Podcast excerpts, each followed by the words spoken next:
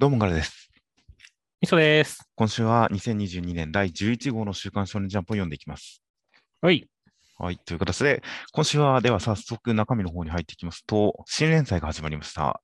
地球揺るがす真打ち登場、寒さ吹き飛ぶ経典同地新連載2連弾第1弾。えーその身一つで芸を極めよう。話す形がしのぎを削る新連載、あかね話。えー原作、末永博樹先生、作画、も上高政先生が始まりました。はい。という形で、軽くネットで検索してみたところ、まあ、モウエさんに関しては、モウエ先生に関しては、えー、まあ、知る人ぞ知る、オレゴラストのモウエ先生ですね。知る人ぞ知る扱いなんですか？連載期間が2016年の52号から2017年の13号までの、2016年末からの連載だったようですね。はいはいはい。もう6年前ですね。ああ、だいぶ前ですね。結構俺は好きだったんですけどね。そうですね。なんか、1話の印象はすごく覚えてます。うん。あのね、まあ、テコンドーの、ゲテコンドーのね、あの、蹴りを使ってね、ロングシュート決めますからね。ああ、そんな感じでしたっけ？なんか、ご覚えてないじゃん。ゴラスト、ゴラスト言ってた覚えはありますけどね。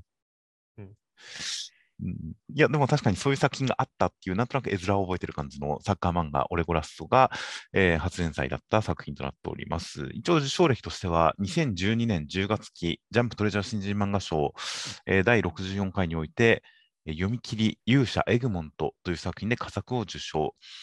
で、その後はジャンプネクスト等々に読み切りをいろいろ掲載しまして、で、えー受賞から4年後、2016年にオレゴラストを連載。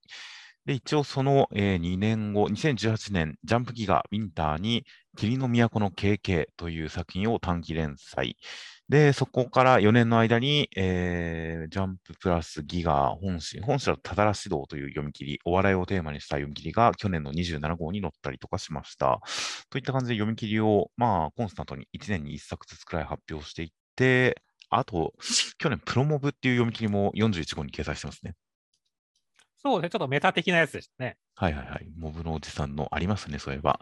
といった感じで、コンスタントに読み切りを発表していたモウエ先生、今回の茜話で連載2作品目となりました。というのと、あと原作の末永先生、こちらの方が、えー受賞が2020年のストキンプロ、準キングを受賞されている方ですね。ストキン出身なんで、なかなか生え抜きの漫画原作の方だと思います。ちなみにその2020年ストキンプロ受賞した作品に関しては、えー作画がなんと、平賀美也先生の作画で読み切りが公開されています。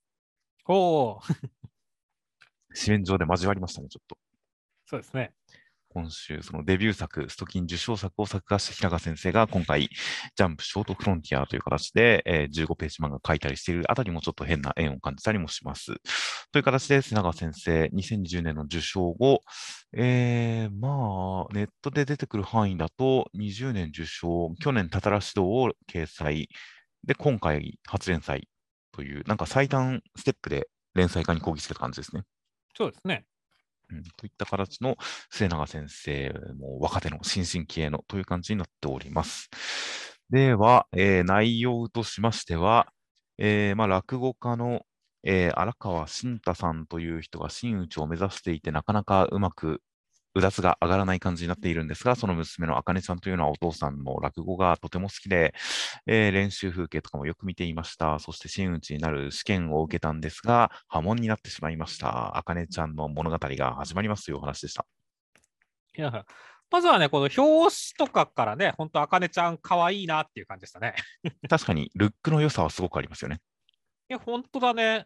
特にこの表紙にも扉にもさ、なんかこう、女子高生の制服にこの羽織を羽織ってる感じ？はいはいはい。ほんと綺麗な羽織を羽織ってるっていうところがなんかすごいキャッチーだよねっていう。確かに、すごい、まあ、キャッチーですし、可愛いですよね、確かに。そうなんだよね。いや、いいね。この、だから、ピアスしててね、ちょっと髪も、なこれなんていう感じかわかんないけどね、こう先端の方染めてる感じ？っはいはいはい。ていうのが今時感あるし、それがちょっとこう伝統的なね、刃物、羽織物みたいなの着たりしてるとね、ちょっとやっぱ、おって感じになりますからね。だからそのあたりは本当にいいなって思ったんですよね。いや、そうですね。キャラクターデザイン、あかねちゃんに限らず、お父さんに関しても、あと出てくる師匠方に関しても、なかなか、なんでしょうね、印象的ですし、本当に見栄えのするいいキャラクターデザインだった気がしますよ。や、そうですね。まあ、毛上先生は本当になんだろう、あの絵柄がすごいすっきりしてるというかね、とっつきやすい感じなんでね。はいはいはい。で、あの、顔とか、えあの表情芸とかさ、いろいろなこう表現力もめちゃくちゃある人ですからね。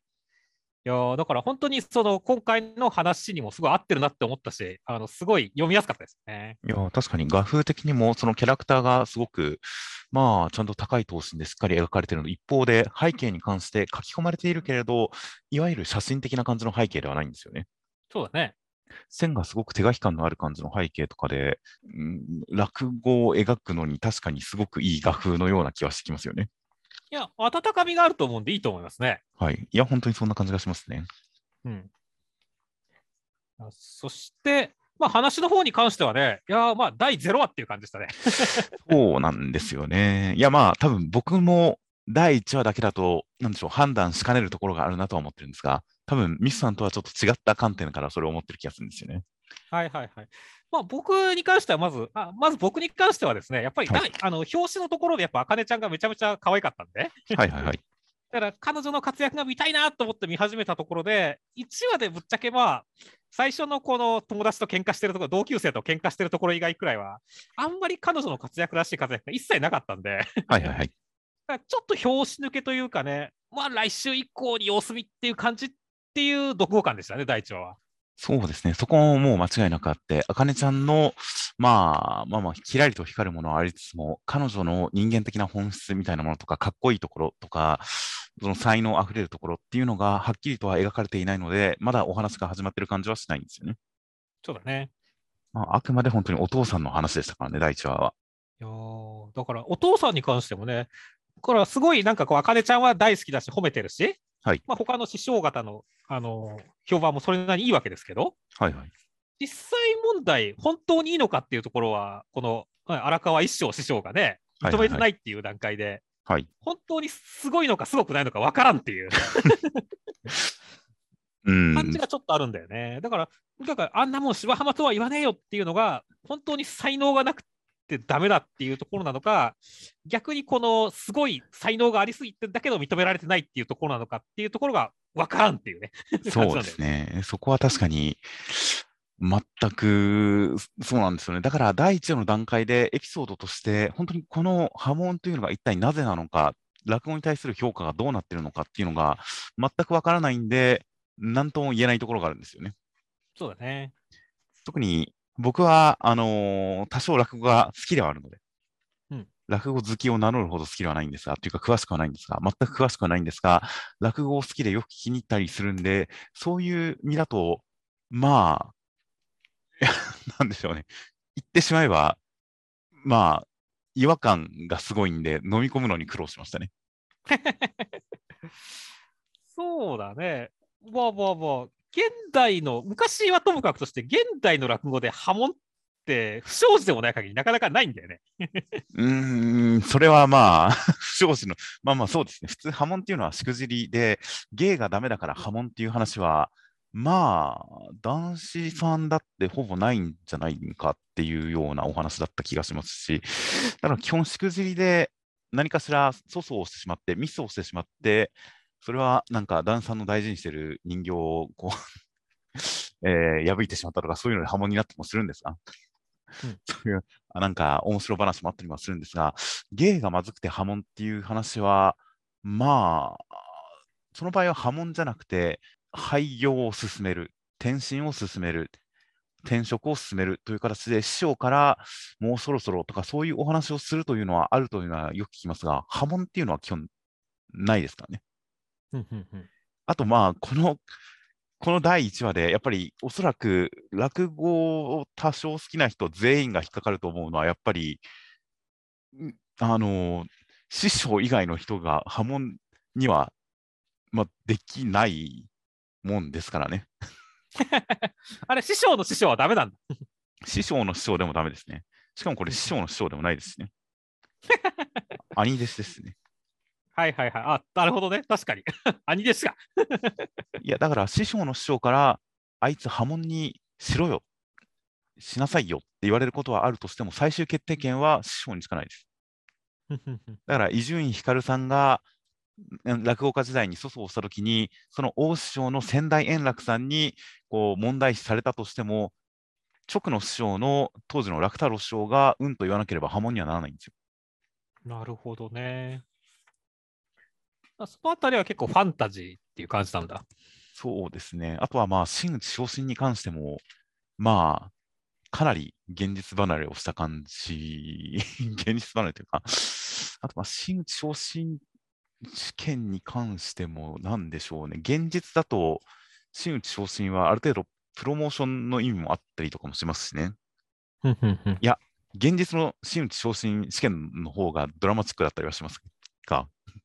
うんうんという形で、まあ、ところどころには現実の落語家の話をいろいろと想起させる展開もありまして、まあ、真打ち昇進試験、えーここから先、すごい、なんか、落語の話を数分しますよ。もう短くね。今回は、あの、普段の新年祭話とか漫画感想とはまたちょっと違ったトーンで少し話しますが、まあ、今、落語業界は主に4派あると言われてるわけですよ。うん落語協会、落語芸術協協会と円楽党と立川流があるわけですが、そんな中で、基本的に、その、立川流以外に関しては、ほぼ年功序列というか、ある程度、年を重ねるとし自動的に真打ちになるわけですよ。はいはいはい。で、立川流に関しては、一応師匠が認めたらという形で、えーまあ、ずっと真打ちにならない人もいたりとかするんですが、そんな中で、真打ち昇進試験、真打ちトライアルというのをやってるのが、唯一、例の立川志らく師匠の一派一門だけやってるんですよね。志らく一門の行事なんです、真打ちトライアルというのは。はいはいはい。一時、立川流全体でトライアルを1回だけやったこともあったんですが、まあ、その時は結果、全員合格になってしまって、トライアルの手をなさないということで、立川流全体でやるということは、その1回限りでやめてしまって、で、白く一門だけはずっと続けていると。で、まあ、真打ちトライアル、結構、こう、一応観客からの投票、これも観客からの投票って言ってますけど、白く師匠は最初にやったトライアルで、1番弟子の小白師匠ではなくて、2番弟子の白野師匠の方を真打ちにしたかったんじゃないか、小白師匠に関してはまだ真打ちにしたくなかったんじゃないかという説があるんですが、うん。観客投票で小白師匠がガット票で勝っちゃったんで、うん。やむを得ず2人とも真打ちにしたっていう説があったりとか、その辺、まあ、現実の真打ちトライアルもいろいろとこうドラマがあって面白かったりとかするんですが、まあ、そういう現実でも真打ちになるのに試験、こういう公開の試験を受けるっていうのはかなりレアで稀なパターンなんですよね。かつ、まあ、なんでしょうね。その試験っていうのはちゃんとうんこう出る人のプロモーションにもなるし、興行としても面白くなるし、修行にもなるしという、まあ、ウィンウィンのイベントとしてちゃんと開催されてるわけですよ。はいはいはい。で、まあ、その現実の新トライアルっぽくもあるけれども、それともまたちょっと違った感じのやり方で、まあ、まあまあ、ファンタジーですよね。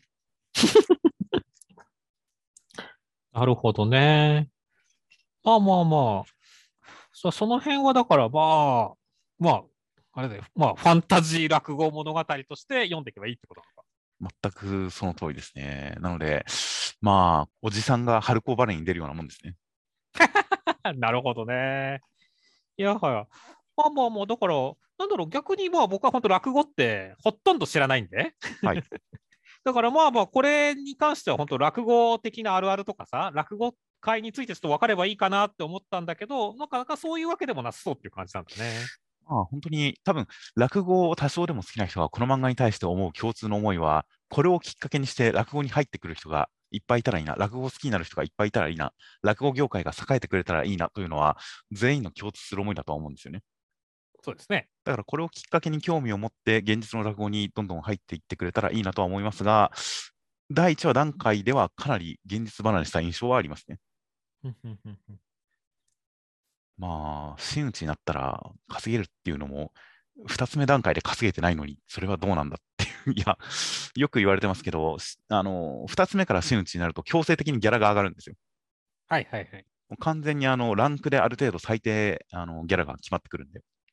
うんで、さっきも言ったように、真打ちっていうのは年数重ねると自動的になれるんで、うん落語家の6割は真打ちなんですよ、今。6割、7割は。はいはいはい。現役落語家の。うんで、真打ちだからという形で呼ばれる興行というのは、まあ、基本的にはほぼないと。その人が有名だから、その人のネームバリューで呼ばれるんだって、別に肩書きで呼ばれるわけではないんですよ。なるほどね。まあまあ、なんか、でもまあ、まとめて落語作家3人くらい呼びたいから、じゃあ、この団体から真打ち3人とかっていうのはあったりするんじゃない？でも。まあ、興行の座組を考えるときに真打ちがいた方がいいなとか、ここに顔付けするんであれば真打ちの方がっていうことはなくはないとは思いますね。うん。ただ、そういう仕事がメインになるってことはあまりないんじゃないかと思うんですけどね。なるほどね。いや、はい。まあまあまあ、とりあえず、まあそういったファンタジーが多いわけですけれどもね。はいはい。まあ、それはあくまでまあ舞台立ての話でね、まあ、最終的にはでもどうなんだろう。これがだからどんな物語になるかって話なんだよねっていう。そうですね。だから、さっき言った通りさ、あのーまあ、あの、荒川一生師匠の言ってることが正しいのか正しくないのかっていう問題はいはいはい。に関しては、まあ、正しいんだったら、まあ、そこからまた新たな道を見つけていくっていう話になるだろうし、もしかしたら最近よくあるね、あの、ザマー系なろうとかのザマー系ほんはいはい。認めない、や、追放されたけど、みたいな 感じのあれになるのかとかね、いろいろ、まあ、見方はあるわけじゃないですかっていう。はいはい。だから、それがどういうふうになっていくかって感じだよねっていう。まあそうですね。本当に落語、まず、この芝浜の改編っていうのが何なのかというか、まず最初に大工調べという落語でこのお話始まってるわけですが、うん。でそこから試験でやるのが芝浜で、それぞれまあ特徴的なお話ではありますが、個人的に僕程度の知識だと、なぜこの展開でこのキャラクターにこの落語をやらせてるのか、あまりピンとは来ないんですよね。うんうんうん。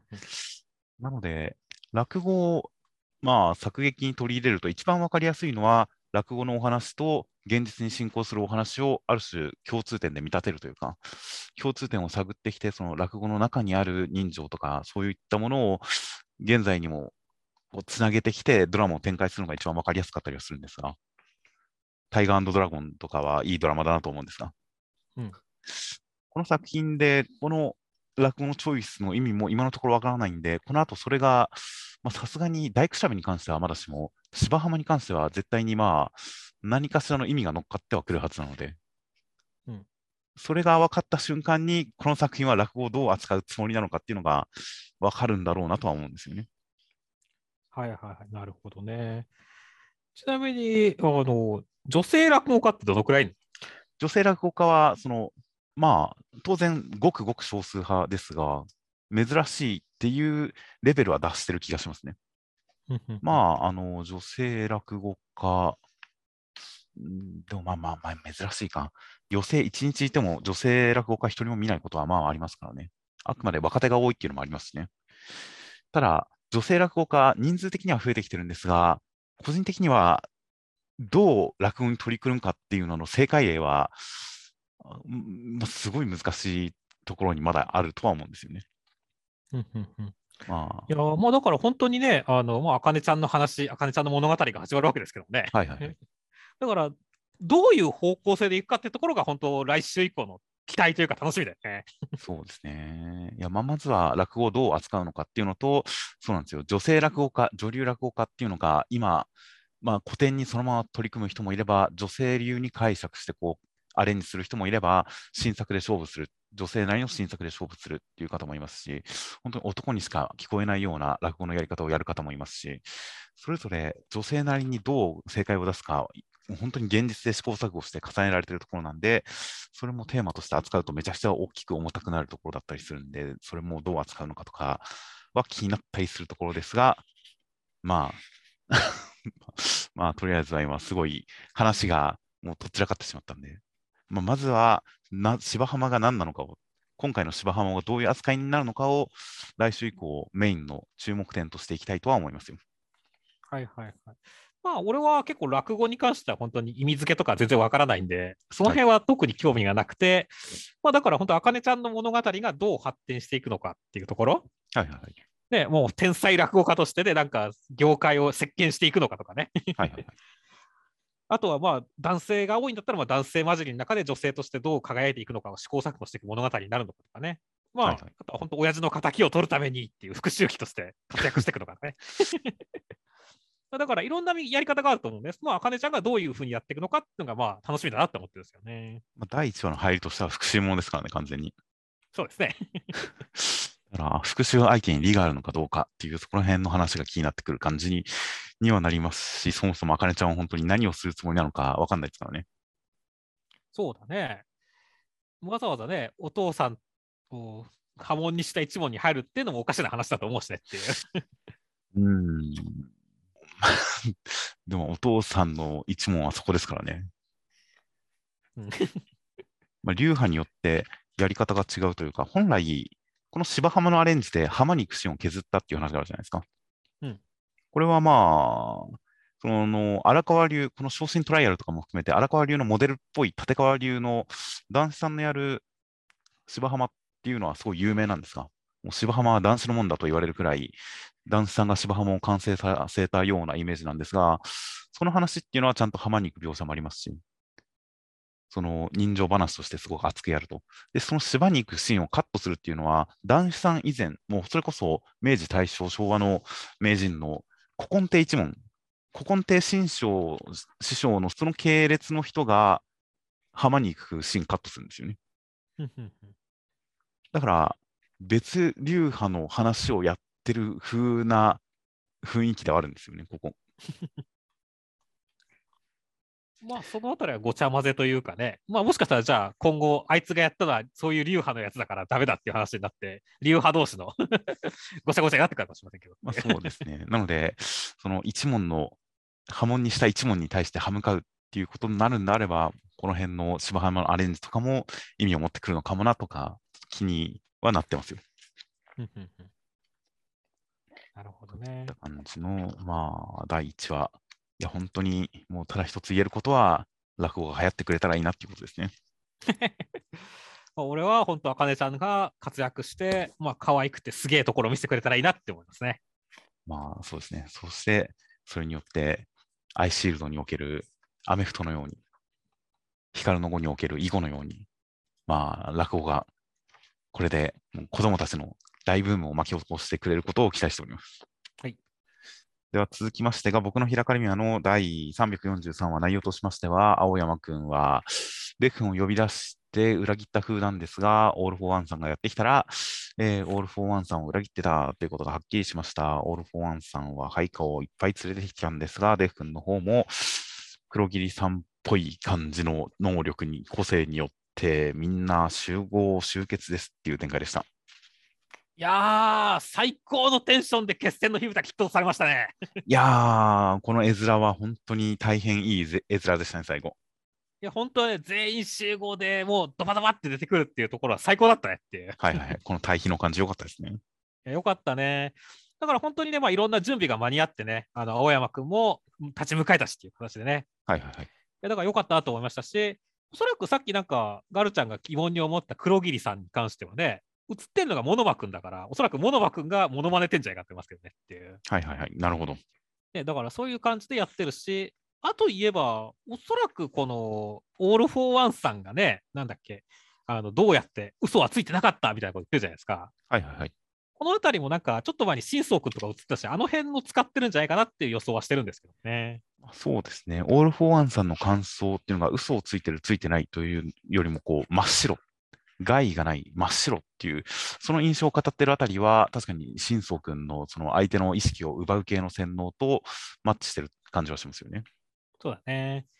だからまあそのあたりのね、実はネタばらしみたいなのも来週とかにもしかしたらちょっとちゃんと説明してくれるかもしれませんけどね。そうですね。先週段階で、あの、オール・フォー・ワンさん側の信奉者たちが戸惑っている、あの辺の布石から、こっちの計画が進んでるぜっていう感じの前振りはありましたからね。そうだね。今週もオール・フォー・ワンさんを見事に策にはめたという、そこにつながっているんで、いやー、ネタバラシは楽しみですよ。いや楽しみだね。そしてまあ本当全員集合カットはね、両方とも良かったわけだけどね。いはいはいはい。やだからもう荼毘さんなんかちょっと新衣装っぽい形でかっけえなって感じするしっていう。はいはいはい。でこっちはでヒーロー顔でミルコさんが、お復活してるっていうとかテンション上がりましたからねそうですね。なんか左上になんか生えてますからね。そうですね。まあサポートアイテムじゃないですかね。はいはいはい。いやーだから本当になんかそういったところでもワクワクがで、ね、止まらない感じになったしね、いや、楽しみだねっていう。ああ、本当ですね。青山くんとデフ君が何かこう、わちゃわちゃやってる感じも良かったですしね。よかったね。あんまり悲壮感がないのが良かったですね。そうそうそう、やっぱり、ちょっと悲壮、こう、なんか罪悪感とか悲壮感みたいなの出そうだったからね。はいはいはい。その辺は本当良かったなと思うしね。まあ、さ何よりあとね、やっぱオール・フォー・ワン・ザ・バーっていう感じが良かったですねっていう。そうですね。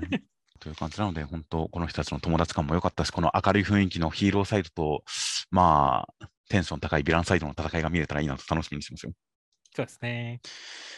では、続きましてが、ワンピースの第1040話。内容としましては、えービッグマムはこう寿命を奪おうとするんですが、ローさんたちは一切恐怖を感じていないんで、寿命を奪われませんでした。ビッグマムを撃破しました。そして、桃之助さんが言うには、ゾウがやってくるズニーシャが近くに来ているジョイボーイの仲間だぜっていう展開でした。いやー、ビッグマム、勝ったね。むしろまだ、まだ、まだ倒せてなかったんですね、先週。いやー、でも先週のあれくらいで死ぬとは思ってなかったからね。はいはいはい。だから今週さ、そのなんだろう、あの鬼ヶ島から叩き落とす、はいはいはい。さらにこの爆弾、火薬庫の爆弾のおまけで追撃して、でさらにおそらく地下のマグマっぽいところにぶち落とすみたいな、はいはいはい。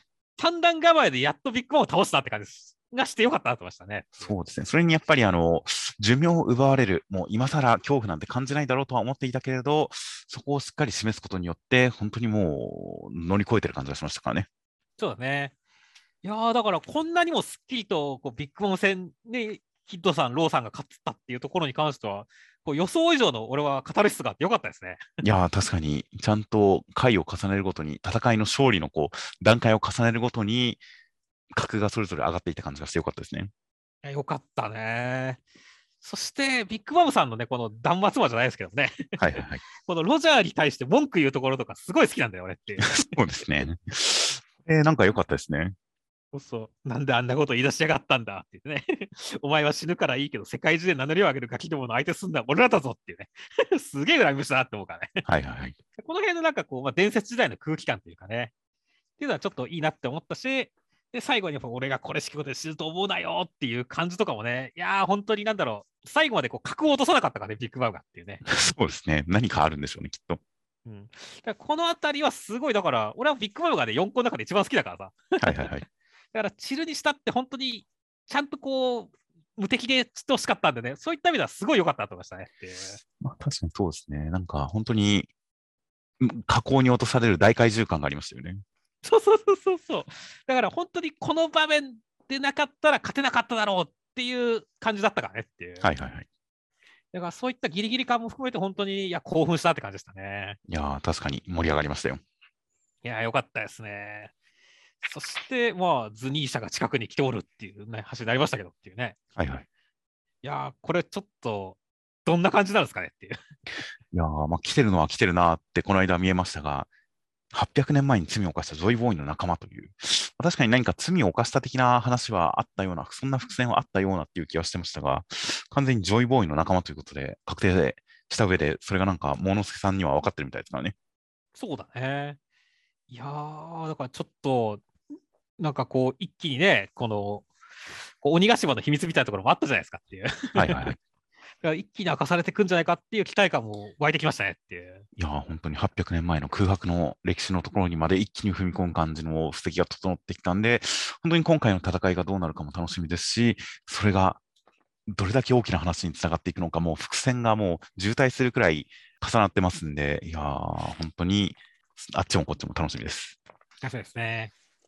では続きまして、ドクターストーンの第229話、内容としましては、えーホワイマンことメデューサさんたちは、えーまあ、人々をこう意識化してあげると知らないからありがたいだろうっていう感じでやってたっぽいですというお話でした。いやー、ホワイマン言ってる意味はなんとなくわかるけど、全く理解できないなって感じでしたね。まあ、そうですね、石化されて、ようとも生き延びれるってありがたいだろうっていう感覚ですからね。そうですね。まあ、そうですね、有意義な一生を送りたいですよね、こっちは。いや、本当だよね。だからそういったところのまあ価値観の違いなんだろうけど、逆にホワイマンは今までこのやり方で本当に大丈夫だったのかって疑問になるけどね。まあ、どのくらいの旅をしてきたのかは分かりませんが、他の整形では大丈夫だったのかもしれないですね。そうだね。まあだからそういったところのちょっとこう、我々と全然違うんだな、知的生命体でもみたいなところがやっぱあるんでね。はいはいはい。そのあたりはすごいでもなんか、あのファーストコンタクトものとしては面白かったですけどね。そうですね。なんか、具体的に交渉がどれくらい難しいのかとか、どこですれ違ってるのかっていうのはまだわからないところがいっぱいありますが、やっぱり、このゲンさんのリアクションとかですごくこう怖い、ずれてる、やばいっていう感じが伝わってきましたからね。そうだね。演出でとりあえず危機感はすごく募っているので、いやー、まあ、このままあっさり解決しなそうだなという雰囲気がまた漂ってきましたよ。うんまあ、正直、まあ、交渉を成功させるかね、ホワイマン自身に勝たないと人類に未来はないっていうのがまあ前提にありますからね。はいはいはい。こう決裂イコールまたみんな石化させられて終わりっていうね感じでしょうからね。まあ、それはだから我々にとっては敗北だし、絶対やっちゃいけないところっていう前提があるから、こういう検査も反応なんでしょうけどねっていう。はいはいはい。いやー、まあ、だから本当にどう解決していくのかって感じですね。そうですね。価値観の違いをどう乗り越えていくのか、などういったテーマ性を表現して、これを乗り越えていくのかは大変楽しみですが、とりあえずまあ、あの、宝島がああなった理由がまさかこの羽飾りのせいだとは思わなかったですね。いや本当はね、これも伏線だったのかっていう感じですが、まあ、とりあえず本当に謎、過去の謎に関しては全て乗り越えたんで、明かされたんで、そこから先どうなっていくのかが大変楽しみですよ。いや、そうだね。まあ、実際、ドクターストーンってさ、なんだっけ、なんだかんだでこの違う価値観とのまあ交渉というかね、すり合わせの話でもありますからねっていう。はいはいはい。あの、司さんとのね、戦いだって、その、ね、現状維持か進化かみたいなところだったし、はいはい。アメリカとの戦いだってそうだしてっていうところのね。はい結局違った価値観同士がぶつかってすり合わせて未来を歩んでいこうって話ですからね。まあそれがホワイマンでもちゃんと展開されるんだなっていう信頼感はあるんでね、楽しみにしたいと思ってますまあね。そうですね。確かに、まあ、それぞれが科学の持ついろいろな側面とか、科学の持ついろいろな可能性とかを危惧したりとか、支配しようとしたりとかっていう感じで、科学を軸に争ってきましたが、それで言ったら確かに、あの、数年前に流行ったあ自己啓発本的な歴史書的なサピエンス全史とかでも、今後人類は死を乗り越えていくときに、果たしてどういうふうな選択をしていったらいいか、どういうふうな進化をしていったらいいかみたいな、そういう疑問を呈する章とかがあったりしましたが、確かに人が死ななくなっていくときに、一体何を人間とするかっていうのも、実は科学の一つのテーマではありますからね。そうだね。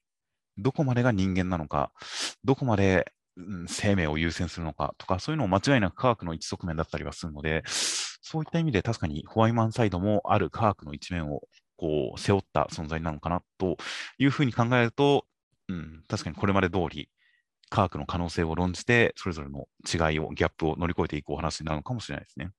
そうですね。まあ楽しみにしたいと思いますね。では続きましてが、坂本デイズの第58話、内容としましては、坂本さんとか、えー新人の初受験生の女の子とかが、えー一生懸命頑張っている中、しんくんはそれなりにやり手の男と男に襲われたりとかするんですが、しんくんもこう成長したいと思っているんで、新能力で立ち向かってますという展開でした。いやーこの新キャラの顔がいい子、めちゃくちゃ素直でいい子なんだけど、はい なんで殺し屋なんかやろうと思ってんだろうねって。まだ殺し屋としての素養みたいなものを見せてませんからね。そうなんだよね。だからすごい場違い感がやばくてね。いやー、ちょっとまあ、ここから先、殺し屋として覚醒するのか、なんか、事情があるのかってところは期待したいと思いますねっていう。そうですね。やっぱり、この作品であるからには、彼女にも何かすごい、なんでしょうね、強キャラ感があったらいいんですけどね。そうだね。あってほしいよね。そういう要素が出てきたりとか、まあ当然、生い立ち、彼の彼女の抱えてるドラマとかが見れるのをすごい楽しみにしてますよ。そしてね、あとはね、先週ね、大活躍だった、ね、あの、添乗員さんがね、あっという間にやられてびっくりしたって感じですけどもっていう。はいはいはい。いやー、まあでも、この新キャラの14歳もいい感じのこうかっこよさ持ったキャラだったねっていう。そうですね。なかなか、なんでしょうね、ち中中二感というか、まあ14歳だからね。そうですね。その若さがほとばしってていいですね。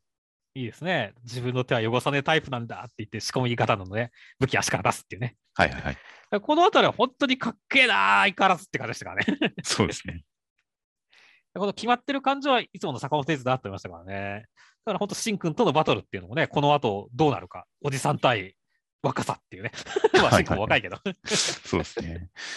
で、まあ、能力に関しては、あの、なんでしょう、なんていうんですっけ、予備電流みたいな体の、えー、先読みをするような、ああいう能力を出していると同時に、何か腕時計を操作してますからね。そうですね。なんかイコライザー的な、なんか、お前を倒すまで何秒だみたいな、ああいうのをやるかもしれませんよ、ついに。まあ、時間制限みたいなものがありそうですかね、シンくんのやつは。まあそうですね、負荷がでかそうなんで、そういう時間制限もありそうですが、あの前に、その、なんですっけ、死刑囚相手に戦ってる時に、もう先が読めたら本当にお前を倒すまで何秒みたいな、そういう展開できるな、みたいな話をした覚えがあるんで、いやついにここでやってくれるんじゃないかという期待はちょっと膨らんでますよ。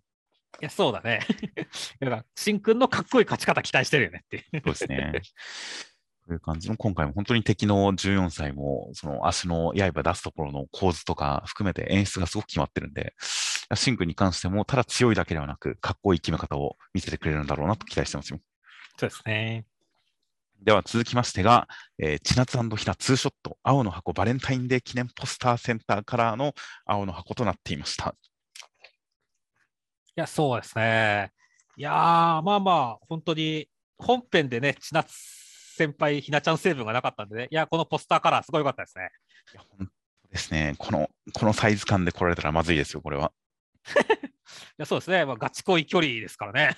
いや、本当にこれまでもジャンプ表紙とかセンターカラーでも基本的にはバストアップぐらいまでしか描かれなかったですからね。うん。それがもうほとんど、こう、ページ、1ページ分丸々ぐらいの顔のサイズで描かれてますからね。うん。いやー、ダメですよ、三浦先生、これは。ダメってのはどういうことですか？ダメですよ。小学生がキスしちゃうってことですか？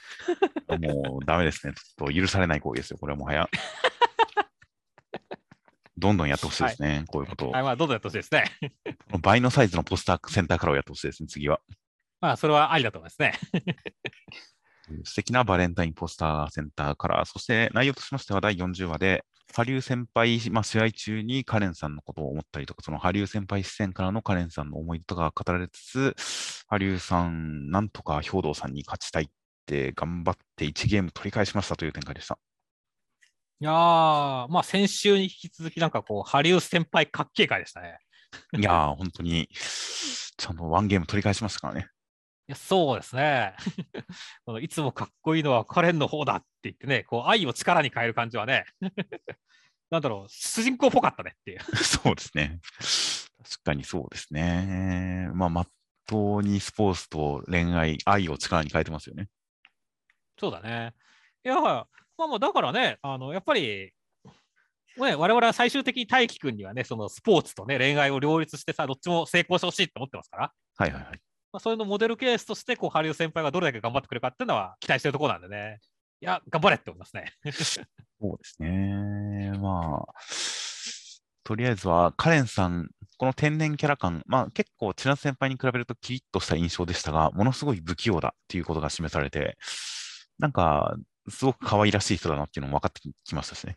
そうですね。カレンさんの魅力も高まりましたし、あとはまあまあ、とりあえずワンゲーム取り返した。ただ、これに関しては兵藤さん、試合始まる前に、ワンゲームは取れないと来年はここにいないぞみたいなこと言われてましたからね。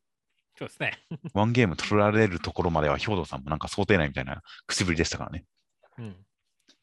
まあ、まだそれほど逆転感はないですが、とりあえず食らいついている感じではありますので、果たして、まあ正直勝敗よりも、やっぱり人間関係の方が気になりますからね。いや、そうだね。まあまあ、羽生先輩もね、ある意味では、こうなんでしょう、あの大輝くんハーレムの一員ですからね。まあ、彼が本当どうなって恋愛方面でどうなってしまうのかっていうところはね、すごい気になりますからね。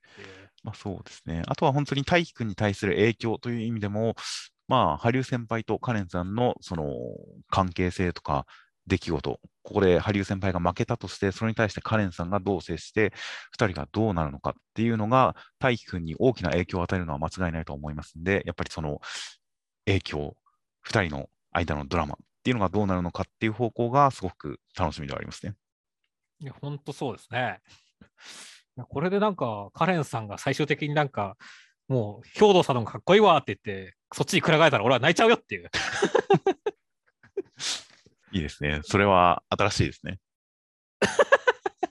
で それを見て大輝くんが俺は勝たなきゃいけねえって思うみたいな、奮起するみたいな。ね負けた羽生先輩よりも兵藤さんから目が離せない状態になってきたっていう展開があるかもしれないですね。それちょっとショックだね。まあ、ここまでの流れだと、本当に羽生先輩が勝てそうな雰囲気が全くないので、まだないね、確かに。なので、まあ、負けた時にカレンさんがどう声をかけるのか。まあ、千夏先輩、少なくとも大輝くんに関しては、ちゃんと自分が釣り合うだけの結果を出したら告白したいみたいな思いはあったわけですから、うんそんなになんか、スポーツのために声をやめようみたいな思いは基本ないわけですよ。そうですね。それを言ってるのは千夏先輩なんですよね。ですね。今、今はバスケに集中したいから、そういうのいいかな、恋愛いいかな、恋愛やめときたいなって言ってるのは千夏先輩だったりするんで、ある種、羽生先輩がここで負けたときに、それが恋愛のせいだったりするのか、ここまで来れたのが恋愛のおかげだったりするのかっていう、そういった何らかの結果を、一つの答えを見せるっていうのは、大輝くんがこれから千夏先輩にアプローチするときの何らかの礎になるような気がするんですよね。うん。という形なので、あの先週の動画コメントでも、前からの疑問だけど、恋愛を邪魔者扱いするのがよくわからんっていう、恋愛は邪魔なものという考え方はわからないというコメントがあったりしましたが、まあ、実際、何かに打ち込むときに恋愛が助けになるか邪魔になるかっていうのは、まあ、まあ、必ずしも邪魔になるものではないですからね、別に。そうだね。っていうあたりで、やっぱりそれは一つの、まあ、夢と恋愛っていうのの両立と取捨選取捨選択というのは、今のところ、やっぱり千奈先輩と大輝くんの関係性の上で一つ重要な要素ではあるとは思うので、うん、羽生先輩とカレンさんカレンさんの関係性っていうのはそこに一石投じるのかなというあたりは、ちょっと気にはなりますね。そうですね。まあ、カレンさんがいるからね、あの千夏先輩もこの結果を見て、なんか思うところもあるでしょうね。えはいはいはい。という形で、まあまあ、とりあえず今週、羽生先輩は、とりあえず、まあ、これまでと、これまでの好感度キープでしたが、個人的には、カレンさんの好感度がかなり上がったという点で、今回はいい、なんか大事な回だったなという気がしますよ。そうですね。確かに、先週のコメント、別のコメントでは、羽生先輩の恋愛びっくりするくらい興味湧かないというコメントがあって、まあ、個人的には、羽生先輩の恋愛っていうくくりだと確かに興味湧きづらいですが、新キャラのカレンさんに関しては、まあ、少なくとも先週、今週、まあ、これまでの経過で、カレンさんという女性キャラは気になるなという感じがあるんで、まあ、カレンさんを軸に、この二人の関係性にもちょっと興味は湧いてきてるんで、まあ、そういう点でも今週、カレンさん深掘り会として、なんか、1話かけたのは良かったかなという気がしますよ。そうですね。まあ、俺は本当に羽生先輩も大輝くんハーレムの一員だと思ってるんで。意外とそれ僕のところはピンときてないですけどね。なるほどね。だからまあまあ別に、あの、だからそこをだから俺は大輝くんの恋愛関連にやっぱ一石投じる存在だと思ってるんで興味ありますねって感じですねな。るほど。僕はどっちかというと、こう大輝くんの良き先輩キャラとか、男同士でじゃれ合うキャラというよりも、やっぱり羽生先輩にはいつまでもネトリキャラであってほしいんですよね。はいはいはい。まあ、カレン先輩、カレンさんが出てきたことによって、ちょっとその感じは、その属性は薄らぎましたが。うんやっぱ羽生先輩にはいつもこうネトリ感を漂わせてて、この世界にそういう空気感を出してほしいんですよね。ああ、それは確かにちょっとありはあったかもしれないですね。だからちょっとこう、大輝くんハーレムという認識はないですが、まあでも、カレン先輩との関係性がどうなっていくのかは、ちょっと来週楽しみにしたいなと思います。はい。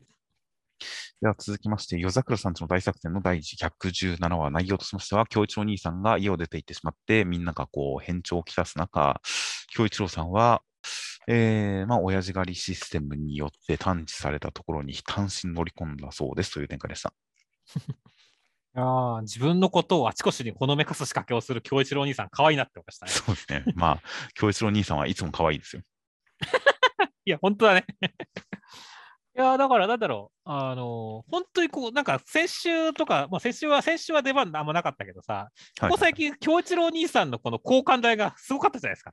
まあ、長男属性が強かったですね。いや、本当にね。だから、ちょっと前もね、だから、これもしかしてなんか、京一郎兄さん死ぬフラグなんじゃねえかって言って、俺、心配してましたけど、はいはいはい。今週ラスト、ちょっと本当そんな感じになって、俺、京一郎兄さんっていう感じだったんだよ。京一郎兄さんは確かに脱落フラグ結構立ってましたからね。そうなんだよね。いや、なので今週も最初、ただいなくなっただけっていう展開ではありましたが、うっすら、これ結構やばいやつなんだとちょっと思ってましたからね。そうだね。お茶らけた感じにはしていますが、ここれ結構真面目に京一郎兄さん行っちゃったんじゃって思ったら確かにそういう展開だったんで、いやー、まあ本当にここまでに描かれてきたいろんな伏線が結実する、結実する形での展開なんで、まあ楽しみでありつつ、そわそわしますね。いや、本当そうだね。しかしでも本当、京一郎兄さんの影響力をね、本当、この京一郎、脱京一郎効果みたいな形でさ、はいはいはい。ギャグだけど本当にみんなに影響がすごいあったんだっていうので表してくるところはうまいよね、相変わらずっていう。いやー、本当に そうですね。大変なんかいいネタでしたよ。これいいネタだったよね、本当に。すごいほっこりしたなって思ったところだったからね。ゆえに、本当最後のね、京一郎兄さんがすごい悲壮感というかね、衝撃でかかったからね。はいはいはい。いやー、まあ、センターカラーですけど、来週ちょっと本当どういうところを見せてくれるか楽しみですよね。いやそうですね。事態が大きく動きそうだったりするんで、まあ心配でありつつ大変楽しみです。では続きましてが、ブラックローバーの第323話内容としましては、ヤミーさんはバンジャンさんに作ってもらった木刀でこう殴りかかっていきました。で、ナートさんもその隣に立って、こう、いい感じにコンビを組みますという展開でした。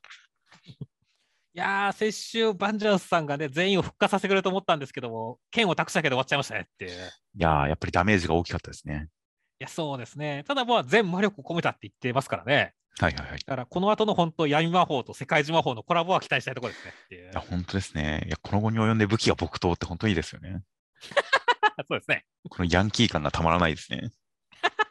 まあ、ヤミさん、本当ヤンキー感強いからな。いやーね、そして今回もだから目つき悪い子みたいなことを言ってますけどもっていうね。はいはいはい。てか、せ先輩方2人、確かに目つき悪いんだね、こいつらっていう感じだったけども。はいはいはい。ただ、結果としてヤミさんとナハトさんの方がよっぽど目つき悪いんだよねっていう。まあ、そうですね。いや、本当もともと黒の防御自体が、ちょっとあの、不良のたまり場感はありましたからね。そうそうそう。だから最後のちょっと遊んでやろうぜっていうところの、こう、新目つき悪いコンビっていうかね、はいはいはい。あの、すごい本当不良感あるところはいいよねっていう。そうですね。いや、本当になんか、その黒の防御全体が本当になんかならず者の集まりでしたが、この二人は生粋ですよね、本当に。うん、きついだね。普通にヤンキーですからね。そうだね。で、手に持ってるのが木刀っていうのが本当にいいですよね。いいね。いやーだから本当にまだまだ全然ね、本当あの勝てそうな気がしてないんだけれども、やっぱちょっとテンション上がる展開ですからね。はいはい。まあもちろん能力的にも、その世界中創生魔法、すべての力を込めた木刀っていう点で、何かこう逆転フラグにつながってる感じもしますし、未知数のパワーアップっていう感じが手に入ってるんで、その展開も楽しみであると同時に本当にまず雰囲気がいいですからね。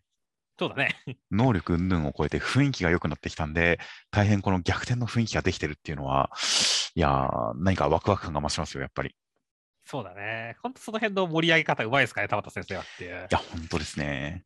という感じなので、本当に敵の圧倒的な力をこう示して、絶望的な雰囲気がたっぷり立ち込めたところで、すごいバカバカしいくらいのノリで、こう、構成に出る感じがすごく楽しみですよ。そうですね。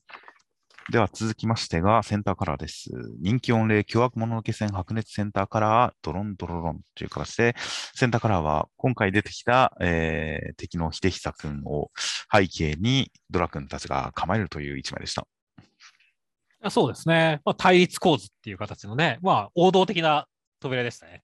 そうですね。やっぱり内容もそうですが、やっぱりこう、堂々いく感じが気持ちいいですね。そうですね。背景に敵がこう暗い色で描かれて、そこの前で剣を構える主人公たちという、本当にもうお手本のような構図ですからね。そうですね。という感じの、えー大変真正面を向いた素晴らしいセンターカラー。そして内容としましては、第10話で現場に駆けつけた上司寺、宇治平介さんは2年連続駆除数トップのすごい人でしたが、人望がありませんでした。そして、えー敵と戦って敵に傷を負わせたりしていたら、その敵、秀久君というのが何か義姫さんという人に呼ばれて、糸で引っ張られていっちゃいました。そして、宇治平介さんは、草薙君をこう退治しようとするんで、ドラ君が間に入った結果、本部へ連れて行かれることになりましたという展開でした。ああ、まず秀久さんのノリ軽かったっすねって 秀久さん、敵ですか？敵ですね。はいはいはい。いやーまあ、こっちのね、あのー宇治平平介君もノリ軽いんだけどねって。軽いですね。いやだから、なんだろう、こう、まあ本当だから顔見せ同士の戦いって感じになりましたねっていう。まあそうですね。どっちも本気は出さないまま終わりましたね。うん。ただね、まあ向こうは再生能力がすごいし、まだまだ力を隠してる。こっちもね、なんか、ね、妖怪の力を刀に込めてるっていう形で、なんか面白そうな感じ出してきましたからねっていう。はいはいはい。ちょっとやっぱ、ここら辺は興味湧くところでしたね。いや、それぞれの、まあ、強キャラ感はすごい出しましたよ。そうですね。そして、まあその後のね、やっぱこう、草薙くんをこう駆除する、駆除しない問題っていうのはすぐ出てくるわけですけどね。はいはいはい。ここの解決がね、この先週か先々週くらいだった絵を1枚見せるだけでこう解決させるってところがめちゃくちゃスマートで、いやー、相変わらず子供がテンポいいなって思いましたね。まあそうですね。テンポ感もいいですし、ちゃんと以前に出された情報で解決するっていうことで、何か取ってつけた感というか、ご都合主義的な感じが薄まってますからね。そうだね。やっぱり前出しした情報で解決するっていうのはすごくいいなと思いましたよ。うん。実際これで、あこれを見たら納得するだろうなっていう感じしますからねっていう。はいはい。まあねもしかしたら、この絵も自分で描いたのかもしれないですけどね。それはひどい。それは、それは違うのは我々分かってますから。まあまあ、分かってますからね。そうそうそう。だからね、本当まあ、ね、やっぱ俺のダチだっていうところの迫力があって、銀長さんのね、このアドバイスがあって、そして絵があるっていう三段構えですからねっていう。はいはいはい。このあたりは本当気持ちよく、ね、やってくれたなっていう感じでしたからね。よかったですね。そうですね。そして、まあまあ、本部展開になるわけですけどもね。はいまあ今回さっきね、あの、刀に物のけを込めてるっていう話が出てきたんでね、なんか結構大丈夫そうな気になってきたんだよねっていう。まあでも、物のけ、生きたまま別に使ってるわけではないんじゃないですかね。どうなんですかね、この仕組み次第だとは思いますけどねっていう。ただ、完全に意味嫌ってるというよりかは、使えるものは使うっていう心情っぽい組織だなっていうことを改めて感じたんでねっていう。ああ、だから、あの結構、交渉次第で草薙君生きる道全然ありそうだなっていう感じになってきたなって思いましたそうですね。あんまりこう、敵対するよりかは、やっぱり認めてもらう展開、認めてもらうけれど、その中で何か制約とか、まあ対立がある展開ぐらいの方が面白そうではありますよね。そうだね。いやーという形なので、本部に行ったらまた、いろんな新キャラが出てきそうですからね。柱？柱が、もう、ちょ今、こう言おうか言うまいか迷いましたが、やっぱり本部に連れて行かれて、まあ、権威をかけられる展開ですから、世界観が大きく広がりそうなんで、それは楽しみですよ。楽しみですね。いやーどんな、まあ、今回出てきたこの氏井平介君も強いけど人望がないって、やっぱ個人的にいいキャラだなと思いましたからね。そうですね。やっぱりこう、かっこいいところとかっこ悪いところ、何か、やっぱり強いところと弱点っていうのが、両方あってこそキャラクターはこう、魅力的になる気がするんで、いやー、すごい強いけど人望がない。人望がないことを自分で気にして、かっこつけようとするけれど、何かそれがうまくいかないと愚痴って結果嫌われるみたいな、この辺のキャラクター描写はなかなか好感度が高かったんで、他のキャラクターとかも含めて、まあ、新キャラ登場して絡んでいく展開がどうなるのかは大変楽しみですね。はい。では続きましてが、ビッチウォッチの第49話、内容としましては、カンちゃんがみはるくんの傘、仕込み刀の入った傘をなくしてしまった、取られてしまったということで、みはるくん、えー代わりの傘を買いに行って、魔法を使って、ちょっとドタバタした感じの中、傘を取った人を見つけて、取り戻そうとするところをカンちゃんも手伝ってくれました。二人はなんだかんだで仲いいですという展開でした。いや、もう、みはるくんが延々と一人相撲してるの面白かったねっていう。っていうかまあ、この魔法ひどすぎますけどね。いや、ほんとひどいよねって。これ別に、実際なんだろう、あの傘をささない理由が美しくないからみたいな話をしたけどさ、はいはいはい。この雲は美しいのかっていう問題が出てくるんだけど、どうなのって。いや、まあ、雲の方が、まあ、まだマシな気はしますが、そのために常に心を曇らせてなきゃいけないっていうのは、ひどいですよね。ひどすぎるねっていう。いやー、だからちょっと、本当それに対する一人相撲がね、もう、みはるくんが全部突っ込みもできるキャラクターなんでね、本当いい感じで決まったと思いましたけどねっていう。まあ、確かに常識人ですからね、みはるくんは。いやー、だからね、ちゃんとね、あのね、知ってる天使さんって言うんだよって言われればね、すごい笑顔になりますからねっていう。はいはいはい。この辺はあざと可愛いよね、相変わらずっていう。いそうですね。やーそして、まあでもね、こう、いろいろ積み重ねてった上でね、最終的にカンちゃんとも仲直りしたし、はいはいはいだ。から、こう、美しいがテーマの話でね、最後は仲良きことは美しきかなみたいな形で終わるっていうのは良かったなと思いましたねっていう。ああ、なるほど。個人的には最後なんでしょうね、その仲良きことは美しきかなで終わるっていうのは、最後のお前言えやのところのことですか。そうですね。その前の段階の2人で協力プレーで泥棒を退治して、で、まあ、美しいっていうところは綺麗なオチだと思いましたが、その後のこの、せーのでごめん、せーので謝りましょう、ごめん、言えやっていう、このじゃれ合いの感じっていうのは、一気に肩の力が抜けて、なんか美しさとかどうでもよくなりましたけどね、僕は。はい、確かにそうとも言えるね。まあだからそれがまだいいところでもあると思うんですけどねっていう。そうですね。一丁っちゃやっぱこの抜け感がいいですよね。うん、いいですね。最後になんかガクッというか、一つ力を抜いて終わる感じになるのが本当にいい読み心地になっているんで、いやー、最後の一落ち、毎回すごい好きですよ、僕。うん。本当雰囲気がいいんだよね。そうですね。あとやっぱりこの仲間同士のわちゃわちゃ感、何か仲の良さっていうのを大事にしてる。それを表現するのにコマ数を割いてるところとかすごい好きですよ。そうですね。まあ、何の意味もないやりとりなんですけどね。いやでもそこが本当大事だからね。いやー、本当にそこのバランス感覚すごく好きですよ。友達同士の空気感ってやつだよねっていう。そうですね。という感じなので、今回も本当になんか内容的にもいろいろと小ネタがたくさんありましたし、泥棒ネタっていうのもなんかこの作品らしい、もう いかにもな感じの展開で面白かったですし、あとは本当にオチがいつも通りで気が抜ける感じで大変いいウィッチウォッチですよ。そうですね。では続きましてが、マッシュルの第96話内容とししましては、マッシュ君、重りを外した結果、すごい高速移動できるようになったんで、一人バケツリレーで水の魔法撃破ですという展開でした。バケツリレークソ笑ったね。一人バケツリレーっていう、いいですね。一人、まあ、バケツ、まあ、うん、リレーじゃないですよね。そうそう。だから本当なんだろう、あの、そうはならんやろって思いつつも、まあ、なっとるやろがいみたいなね。絵面で決めてくる感じは。本当にいつものマッシュルだし、今までのマッシュルの中でも一番そういう感じ。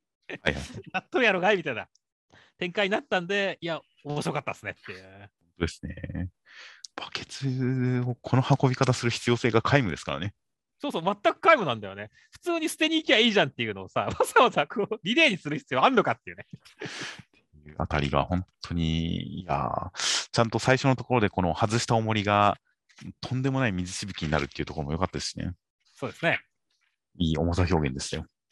いやー、だから、やっぱね、ザバー感ね、はすごいあったしね、あの、ドミナさんに対するね。はいはいはい。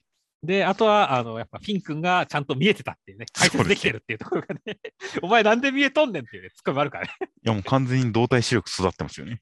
そうですね、まあ、マシュ君と付き合ってきましたからねっていう。いやーまあそういったところも面白かったですね。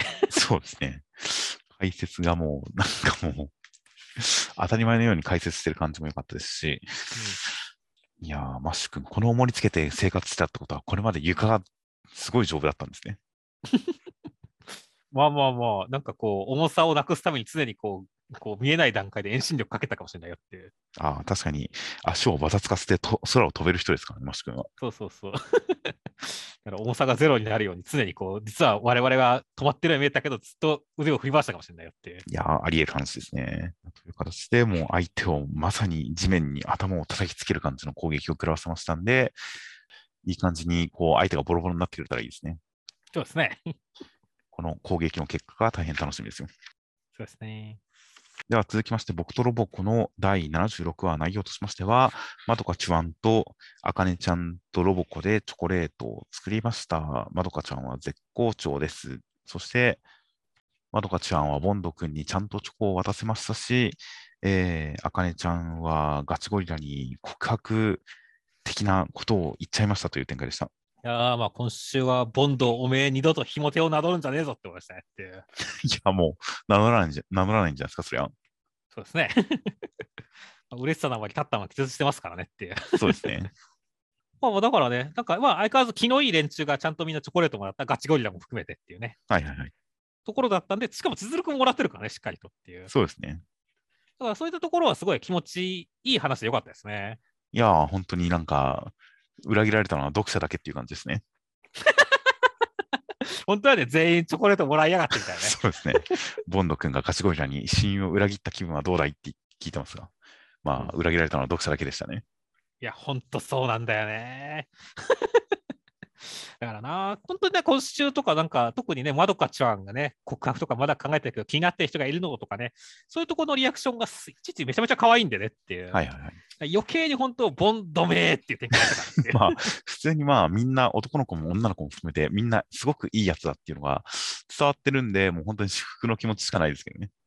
はいはいはい。お、い裏切りやがったの、お前。いや、本当にもう、世界がみんな平和だったらいいなと思ってますよ。ふ常日頃から。なるほどね。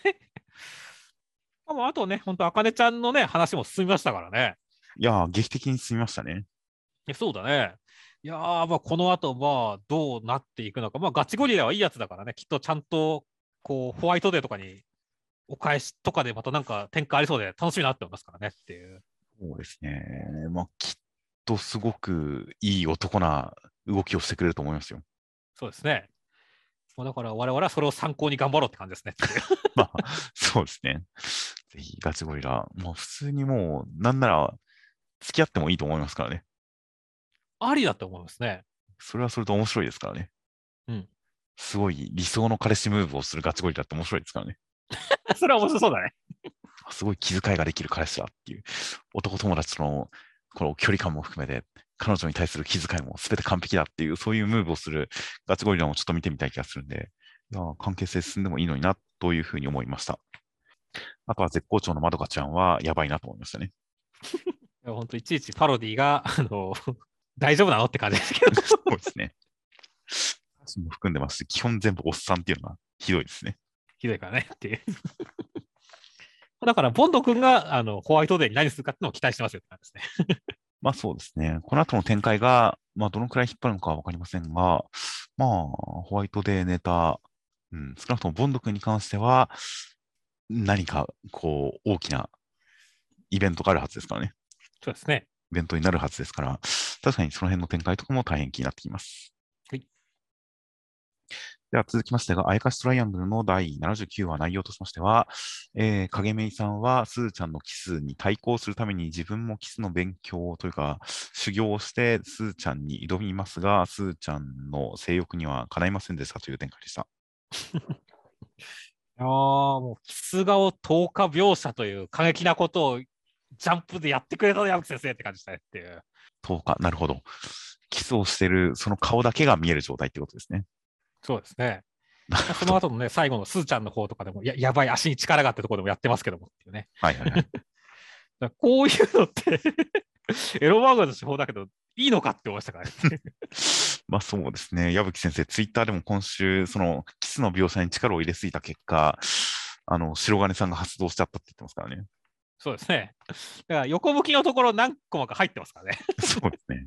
これ実はだから、あの書いてあったけど修正されたなって思いましたからね。そうですね。もう、乳首レベルにエロかったってことですね。そういうことですね。だからまあ単行本が楽しみですね。そうですね。確かに、キス描写で発禁ってなかなかないですからね。ないからね。っていうかまあ、少年誌のキスでこんなに、こう、舌を使うっていうのがなかなかないですからね。うん。いやーだからそのあたりも攻めてるなって思ったし、ただそれだけエロいことをやりながらもね、基本的にはずっと笑ってばっかだったからねっていう。そうですね。完全にギャグ界でしたからね。そうそうそう、だからすごいよねって、ちゃんとエロいのに、ちゃんとギャグになってるっていうのは、本当に矢吹先生の才能の凄さを感じる回だったなと思いました。はいはい。いや、本当に、スーちゃんのエロは健全だなっていう感じがしますね。そうですね。不健全すぎて健全ですからね。そうですね、逆にね。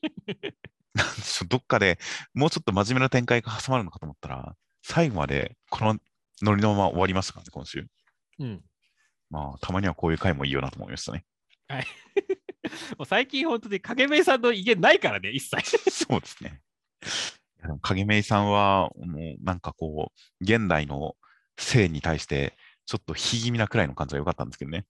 そうだね。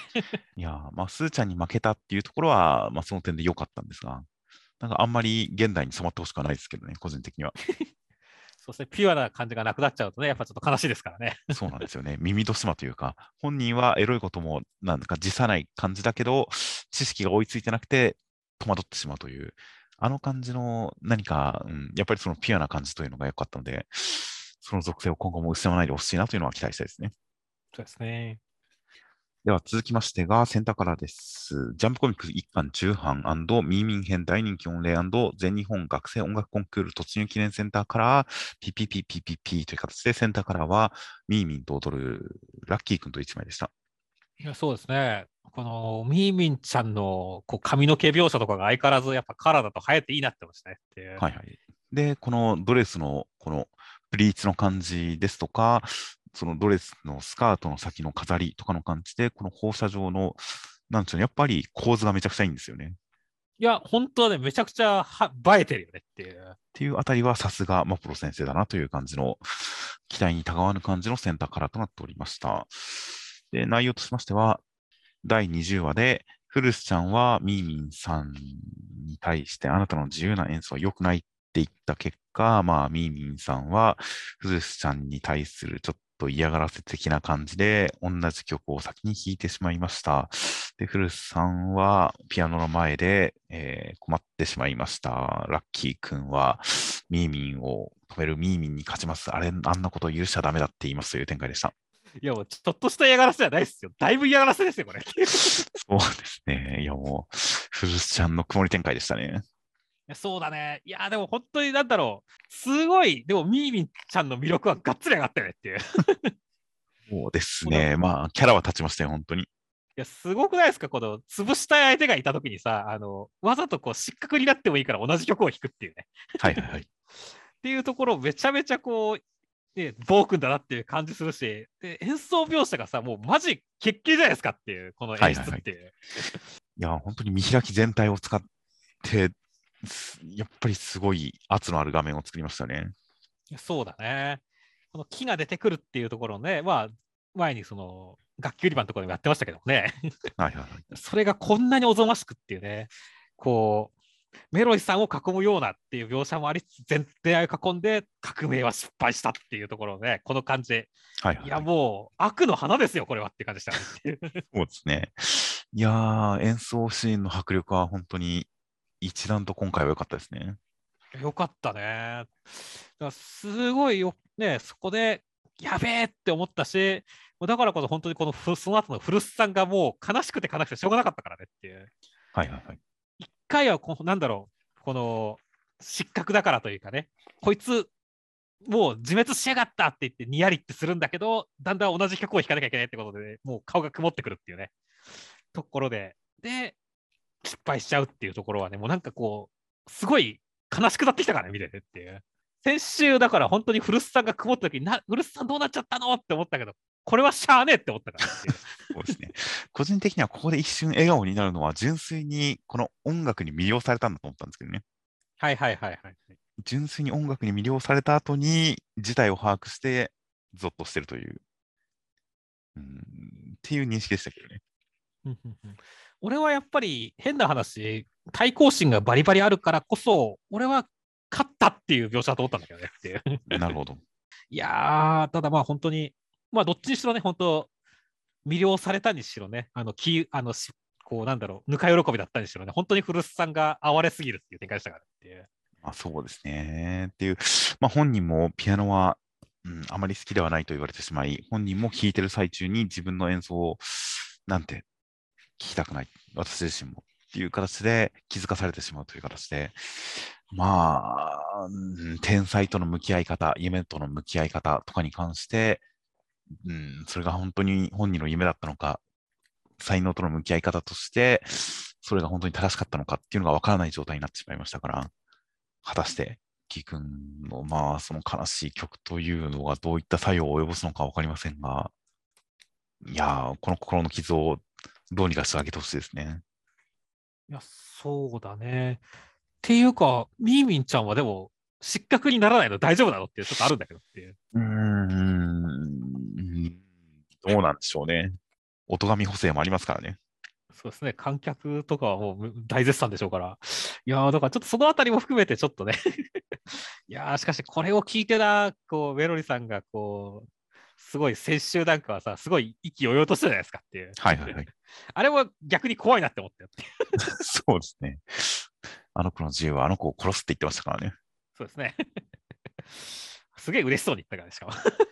うんというあたりで本当にミーミンさんの、なんでしょうね、他人を傷つけるためというか、なんでしょうね、本当にこういう応募、まさに応募というような演奏が出てきたことによって、それに対する古巣さんのラッキー君のメロリさんのそれぞれのスタンスが何か分かれそうな感じになってるのは面白いですね。面白いですね。大きな石が水面に投げ込まれた感じで、どういった波紋を広げていくのかが本当に大変楽しみですよ。確かにですね。では続きましてが、高校生活の第73話、内容としましては、えー、イチローさんは入院することになりましたが、えー試合には勝てましたが、その後の一戦でメデコはやられてしまいました。負けてしまいました。春は、春高は終わってしまいました。そして、えー須崎くんと孝太郎くんはちょっとお話をしたりとかして、よかったな、親父っていう感じになりましたし、春高バレーに年齢制限はないという展開でした。いやー、激闘を制した後にあっさり負ける展開、スラムダンクでしたねっていう。いスラムダンク的なモノローグしてくるかなと思ったら、それはなかったですね。やそれはなかったですね。ただ、ここは、なんだろう、ちゃんと差別化が図れたというかね。まあ、イチローさんがこう生き延びたというかね、今後もちゃんとバレーを続けてるっていうところも違いですし、いやーでも本当になんかエピローグとして、なんかすごい、どこが良かったよねっていう。そうですね。いや、なんか爽やかな終わりでしたよ。いや、爽やかだったね。なんだろうね、本当に、ね、先週のところでやっぱ須崎君がイチローさんを元に戻してあげたっていうね、はいはいと。ころが最後に生きてきたというかね、孝太郎君との会話の後にね、あの人と俺はメデコーのエースなんだから、これからもみんなと一緒に大会に出るんだ、出なくちゃ出なくちゃいけない人なんだっていうところとかは、すごいエモーショナルだったからねっていう。いや、本当ですね。青春は終わんないっていう感じがしてよかったですね。よかったね。それもだから本当に今までの積み重ねがここにつながってくるっていう形でね、よかったし、まあ本当に孝太郎君とおやじ親父の話でもちょっと最後つながったっすねっていう。はいはいはい。それはどういうことですか？なんだかんだでまあ高校生家族と主役って孝太郎君だと思うので、リアクションもする役役目も含めてっていう。はいはいはい。だからなんだろう、親父の話だけで終わるんじゃなくて、その孝太郎君につながってきたところっていうところが、俺はやっぱり高校生家族の一個の芯、話が一個通った感じがして、よかったなって思ったんですよね。まあ、そうですね。確かに、こう、このシーンは息子として、父親の青春を目撃した息子として、そのチームメイトに対する接し方ですからね。そうだね。なんというか、まあ、息子として、ちゃんとその青春を、親父の青春をちゃんと受け止めてるシーンとして、家族感のあるいい終わりだった気がしますよ。うん。なんだっけね、まあ、先週、先々週のコメントくらいでね、あのまあ、やっぱり孝太郎君がこのイチローさんのね、スパイクとか見ながら で、こう、リアクションしてるのを見たときに、あの最初の頃はあんなに嫌がったのにみたいなコメントがあったりしたわけですけどねっていう。はいはいはい。だから、ああいうの、本当にだから、話が進むに従って、家族の和解の話にもなってるなっていう感じがして、なんか俺はすごい、すごい、やっぱ高校生家族、青春の話だし、なんか、なんだろう、家族の話としてどんどんレベルが上がってるなって思ったんだよね。そうですね、確かに。須崎君に対する、これからも親父と仲良くしてあげてくださいっていう、このセリフは、あの試合を経なければ出てこないセリフだと思いますからね。そうだね。あれで本当にお父さんのことを現状、すごく全肯定してる感じにつながってるのは、まあ、感動的なシーンですよ。そうなんだよね。それとそれと同時に違和感もすごいですけどね。そうなんだよね。なんだこのセリフっていうツッコミもあるんだけど、でも感動しちゃうんだよって。同級生に対して、これからも親父と仲良くしてやってくださいって息子が言うっていう、逆だろっていう話ですからね。そうだね。これからも息子と仲良くしてやってくださいって、親父が言うセリフだろ、それっていう、この逆関係っていうのは、まあ、それはそれで違和感がすごくて面白かったですが、まあ、まあ、それも含めて、なんか、お互いの信頼関係、本当になんか、お父さんのことを思いやってあげてる感じも含めて、そこの信頼関係が見て取れる感じは良かったですよ。よかったですね。何の漫画を読まされてるんだろう感がちょっとあるわけだけども、本当に感動するっていうね。いやすごい漫画だね、本当に。高校生家族は。いや、本当に、まあ、まだまだこれから将棋漫画とかいろいろ残ってますからね。そうなんだよね。いや、だからまだここにね、まだ親父の青春も終わらないし、妹の青春も乗っかってくし、お母さんの青春も乗っかってくし、ゴメスの青春も乗っかってくるからねっていう。そうですね。ゴメスさんって番長ですからね。そうだね。いやー、大変。まあ、本当に、だいぶ世界が広がってる感じのする高校生活ですよ。そうですね。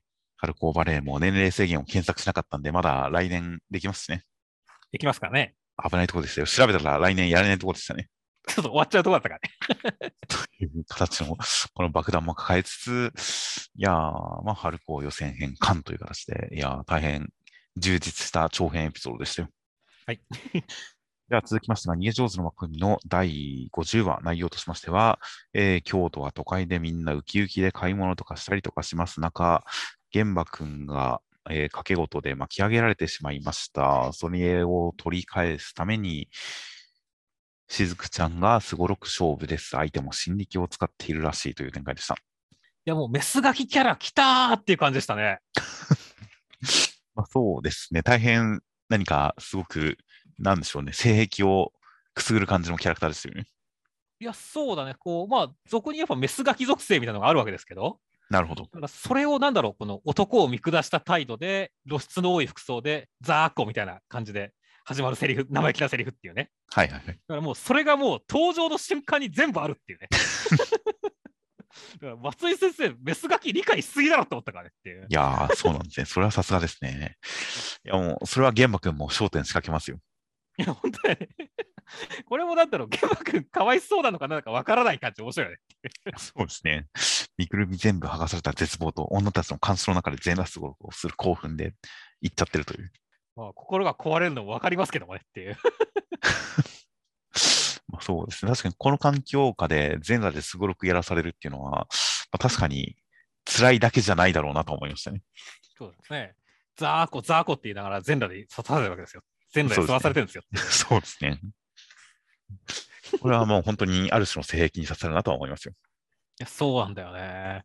いやー、だからすごいキャラを松井先生投入してきたなっていう形でテンション上がったよ、今週はっていう。いやー、確かに女性キャラという形で言えば、しずくちゃんとかあやこちゃんとは全く違う方向に、こう、鋭く多角形が伸びてる感じがしますからね。そうだね。いやー、すごい多角形 が形成されつつありますよ、今。うん、いやー、そしてね、まあ、メスガキといえばね、最終的には分からされるっていうのが、あのー定番ですからっていう。なるほど。だからもう、まあ来週か再来週くらいにね、もうしずくちゃんが勝って、いかにこのメスガキが分からせられるかってのは楽しみでしょうがないね。なるほど。言われてみれば確かに、確かにその展開は楽しそうだなと思いますね。うんそして、心力展開。今まであまりこう具体的にお話の進行にはかかってこなかった心力がついに発揮されるかもしれませんからね。そうですね。この世界の裏で進んでいる何か現実の権力、武力とはまた違った何らかの力っていうのが、うん、関わってくる感じ。なんか前にもその心力とかのお話が出た時に僕はなんか言いましたが、その歴史の史実を飛び越えようとする力をこの心力的なものに託してるんじゃないかなという感じがちょっとしたんですよね、読んでて。うんうん。だから、事態にだんだんこの心理的なもの、目に見えない力が関わってくる展開っていうのは、やっぱりいずれ時行くんが史実を飛び越えたどこかに行き着くための展開だったりしないかなっていうのを、ちょっと未だに心の中では思ってますよ。うんうんうんだからなんかまあね、この佐々木道与さんなんかもう歴史上どういう人物かわからないんですけどもね、はいはいはい。そこととつながりもできるってことですからね、そのあたりでもしかしたらなんか新たな展開があるのかもしれませんね。そうですね。という形で、まあ、これをきっかけにまた大きな話も動いていきそうなんで、大変楽しみです。はい。では続きましてが、アンデッド・アンラックの第98話、内容としましては、えーアンディはユニオンを飛び出して、フーコちゃんを迎えに行きます。みんなを置いていきますが、ジュイスさんはユニオン仲間だから2席を空けてますって言ってくれました。アンデッド・アンラックリスタートっていう展開でした。いやー、リスタート展開、最初読んだときにさ、え、はい打ち切り、移籍みたいな形でちょっとびっくりしちゃったんだけどっていう。あそうは思わなかったですけどね。でもそうは思わなかったですけど、なんか結構切羽詰まってる状況で、なんかアンディ裸一貫みたいな感じで、そんなことやってる余裕あるのかいってちょっと思いましたよ。そうなんだよね。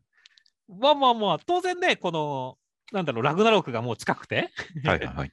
で、あのね、不滅さんのところと二面作戦をやるのが厳しいから、まあ、不滅さんはね、アンディ狙いだけだからさ、アンディだけ切り離して、こう両方でそれぞれ対処するっていうのは理、理屈にかなってはいるんですよねってあまあ、確かにそうではあるんですよね。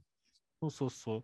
ただ、だから、これが逆に確かに確かにリスタートって言われると、ちょっと、そんな結構、状況的にはつながってるから、あんまりこう仕切り直しっていう感じはないんだよねっていう。うん。というのは多少思いましたね。うん。そうなんで、だからこそ俺はちょっと打ち切りなのかってちょっと思っちゃったっていうことなんだけどねっていう。いやー、だからそうじゃなくてよかったっていう感じでしたね。そうですね。まあなんか、とりあえず改めて、そのアンディとフーコちゃんが最高の死を見つけるお話であるっていう前提に立ち戻ってきたっていう形で、まあ、リスタート、新展開、うーん、どうなるのか正直全くわかんないですね。そうだね。まあまあ、ね、あの1週間、やっぱ話時間飛んでるし、はいはい。その中でアンダーとの交渉とかで、あれがどうなったのかとか分かんないですしねっていう。はいはいはい。世界もこの1週間で結構だいぶ変わったでしょうしっていうね。こう時間が早くなってるっていうところに対して、本当に世界自体がどう動いてるのかって気になりますしっていうね。はいはいはい。だからそのあたりも含めて、まあまあ、明かされたら、またいろいろ楽しみが増えてくんじゃないかなと思いますけどね。まあ、そうですね。いや、本当になんか世界が一変してる雰囲気はすごくあるんで、で象徴的に月が描き始めたりとかもしてますし、うんその世界がすごく急変してる感じっていうのはあるんで、まあ、旅に出ること自体はめちゃくちゃワクワクしますよ。そうだね。この世界がどうなるのか、新しいミッションはどうなるのか、風子ちゃんとはどうやったら再会できるのかっていうその新展開、そして広い世界に飛び出す感じ、何か自由に動ける感じというのがすごくワクワクはするので、なんでしょうね、本当にロールプレイングゲームで最後の戦いの前に自由にワールドマップ移動できる感じのワクワク感がありますね。なるほどね。いいわかりやすいですね、それ。という感じの今世界がどうなってるのかも含めて確かに新展開、新章というのがどうなるのかはすごく楽しみではあります。予想はつかないです。いや、実際はそうなんですよね。まあまあ、やっぱでもアンダーがやっぱポイントになってくるんじゃないですかねって思いますけどね。ああ、確かにユニオンを抜けてユニオンを離れて、アンディがフーコちゃん探しに行くときに、確かにアンダーが関わってくると、またガラッと何かお話の構造とか変わって面白いかもしれないですね。そうですね。アンダー側のキャラクターもまだ深掘りしてほしい人いっぱいいますからね。そうそうそう。だって、名前すらまだ分かってないやつとかもいるからね。そうですね。いう感じだったりするので、確かにアンダー編とかも始まったら面白いかもなとか思ったりとかもします。では続きまして読み切りです。えーネル武芸道業の平賀民也が役、怪奇ホラー読み切り15ページ、えードクロ同士という形で内容としましては、えー死んだ者のドクロを引き連れて、その故郷へ返すドクロ同士さんという人がいまして、えーその人が連れているドクロの一体というのが、家に奥さんのところに帰ったら、その奥さんに殺されてしまっていたということです。で、奥さんはドクロ同士も殺そうとするんですが、ドクロ同士さんは、こう、返り討ちにしてしまいます。骨が折れるっていう展開でした。いや、もう俺のドクロを見つけてくれやーっていうところのコマとかめちゃくちゃ迫力ありましたし、はいはいはい。だからなんだろう、すごいやっぱ平賀先生の表現力が生かされた読み切りで面白かったですねっていう。いやー、個人的にめっちゃ面白かったですよ。そうですね。あの設定のところも活かしてるし、あのドクロ同士のデザインも活かしてるからねって。そうですね。いや、世界観、世界全体のこの何か無国籍な感じとかも含めて、デザインセンスとか、うん本当に画面の構成というか、もう絵面がものすごい好きでしたし、うんあとは主人公のその連れてるドクロ、拾ったドクロを故郷に返してあげる。基本的にはいいことをしてあげる。で、自分のドクロがないからそれを探しているっていう感じの、この、なんか人とは相入れない化け物感があるけれど、それなりに気のいいやつでいいことしてるみたいな。この辺の雰囲気と、あとやっぱり最後にあの、引き取り手のないドクロを大量に引き連れて歩いてるという、なんか絵面の病的な感じとか、その何か中二的なキャラクター感もすごい好きでしたよ。そうですね。世界観が気になるというかね。読み切りだけで終わらせるにはもったいないくらいの贅沢な感じだったよねっていう。いやー、本当に15ページとは思えない圧でしたね。そうだね。いやーだからこういうの見るとやっぱ平賀先生またジャンプ連載調整してほしいなって思いますよねっていう。いや、そうですね、平川先生。いや、本当に、あのー先週も言ったネル武芸道業の第3巻には、いろいろとその打ち切りが決まった後、えー最終話まで書き切るのが本当に大変だった、辛かった。ネルが動いてくれなくて、笑ってくれなくて大変だったけど、最終回では笑ってくれた。そして、それ連載を通して本当に辛かったけれど、やっぱり漫画が描きたいという思いをこう確かめることができたみたいなことを書いていて、それと同時に、あの、電子版のジャンプラスに載った短期連載版が一番伸び伸びかけてて、よかった、いい作品だったって自分でおっしゃってるのも聞いて、ああ、やっぱりあの作品面白いもんな、あの短期連載版面白かったもんな、平川先生もそう思ってるんだな、その感じで伸び伸びとまた書いてくれたらいいなって思いましたからね。早速、早い段階でこのドクロ同士が読めて、本当に良かったですよ。よかったですね。これでまた本当新たな方向性見せつけてくれましたからねっていやー、そうですね。平川先生はいろんなものが書けるということが改めて伝わってきたので、また新しい題材でちょっと何か帰ってきてほしいですね。そうですね。では続きましてが、守れ塩丸の第11話内容としましては、マグちゃんたちが、えー学校にやってきて校長先生の像を破壊してしまったんで、どっちがより良い像を作れるか、マグちゃんとナプタークさんが勝負をした結果、えーマグちゃんが自分を像だって言い張ったりとかします。そんな中、えー危ない人がいたんで、マグちゃんが破壊光線で退治してくれましたっていう展開でした。もう、マグちゃんがいるって段階ですげえビビったよ。いや、いやー、なんかリアルタイム性というか、素晴らしい反応速度ですね。いや、本当だよね。本当、なんだろう、井原先生がこう、アメージング、フリーダウンみたいな感じだったよねっていう。なんかもう、言葉にならねえよって感じだったよ。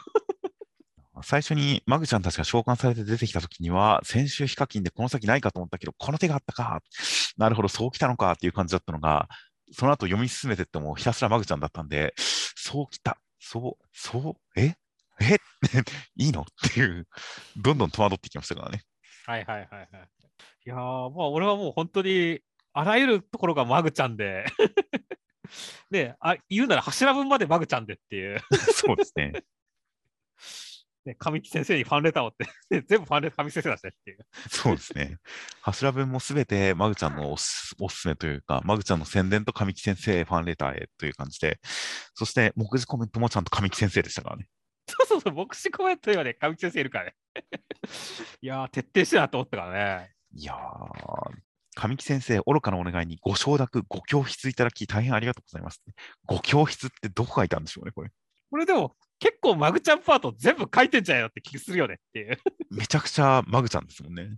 そうそうそう。これ、井原先生、原稿半秒半分くらい渡した方がいいんじゃないかと思うからね。いや、本当にむしろ、この守れしごまる第11話は、しごまるのコミックスに載せるべきか、マグちゃんのコミックスに載せるべきか迷いますよね。本当だよね。いやー、だから、ちょっと本当に、だから何が起こってるか最初分かんなかったからね。そうですね。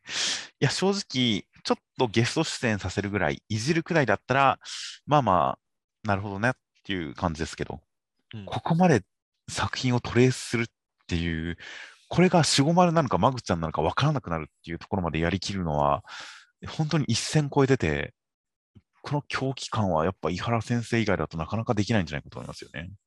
いや、そうだね。ここのアクセルをベタ踏みするところ？はいはいはい。正直乗せるだけでもね、もうやりきったっていう感じなのにねっていう、そこからさらにアクセルを踏み込んで発射できるっていうところは、井原先生の強みだし、狂気だしっていうところだしねっていう。はいはいはい。だからそこを堪能できたんで、俺はすごい良かったですね。いや、そうですね。いや、なんか、シゴマルという漫画としてどうこうっていうよりも、一本のそのジャンプをネタにするジャンプ漫画として、衝撃的な歴史に残る回だったと思いますよ。いや、そうだね。まあもちろんね、すごいなんか危ないことしすぎてさ、もうなんか井原先生の自由はいつか井原先生を殺すよっていう、まあ PPP の山中メロディ先生みたいな声、言葉を発しそうになったけどもっていうね。確かに、そうですね。なんか、そう、それはあるかもしれないですね。守れしごまる。でもまあ今回の一話の上に関して言えば、まあ本当になんかマグちゃんのあの終わり方があってこそ、ああいう見事な完璧なっていうか素晴らしい心に残る終わり方をする日常系漫画があったっていうその瞬間にしかできないネタですからね、これは。そうですね。その瞬間にもう捨て身で全身を投げ打って、このネタに走るっていうのはもう本当にスピード感も含め、なんかタイミングも含め、本当に奇跡の回だったと思いますね。ああ、井原先生やりたい放題だな。いやー、でも本当、今だったらネットがあるから、こう、僕らもこう動画で上げたりだなんだで、あのージャンプのこの作品こうでしたよねとか、今週の最終回、本当良かったね、みたいな話をすごく共有しやすい環境にはなっていますが、でもやっぱりこの紙面上で読者の気持ちを代弁して、それをジャンプ連載作品じゃないとできない形でネタにしてる感じっていうのは、本当になんか、ジャンプネタ、ジャンプ漫画として、いや、すごい理想の一手だったという気がしますね。いやまあ理想なのか、こう、すごい邪道なのかわかんないけど、まあすごい一手だったよね、本当に。本当になんかもう共感というか、マグちゃんが終わって本当に悲しかったなっていう気持ちを、その気持ちにこう寄り添ってくれる素晴らしいお話でしたよ。そうですね。という形なので、果たして来週は何の漫画をツイートしてくれるのか大変楽しみですね。本当、来週何やるかもう逆に不安だよ。ヒカキンマグちゃんってきて、来週普通の漫画載せたら、ちょっとがっかりする可能性ありますからね。そうだね。うん、来週の守護丸がどうなるのか、うん、軟着陸する方向で何かうまくうん、うまく演出してくれるのか等も含めてちょっと注目したいと思います。はい。では続きまして、怪しもの第12話内容としましては、轟連合にやってきた、うららさんたち、轟連合総長のコットンさんは、えー、清王会長の娘のうららさんというのを納得して、これからお守りしますって言ってくれましたが、丸尾くんに対しては、えー、任せらんねえっていう感じに勝負をふっかけてきますという展開でした。あいい感じにヤンキー漫画になってきましたね。そうですね。完全に、例えば丸尾くんがもう殴り合いで解決するなんて、本当にヤンキー漫画の文法で成立しちゃってますからね、話し合いが。そうですね。いやまあまあでも本当だけどね、あまあ、相手がぶっ込みの世界の人間なんではいはい、はい、あのちゃんとこのヤンキー対決でけ蹴りをつけるっていうのは王道ですからねっていう。いや、本当ですね。チキンレースでもやってほしいですよね。まあ、和郎君が運転できないからダメですよ、それは。そうですね。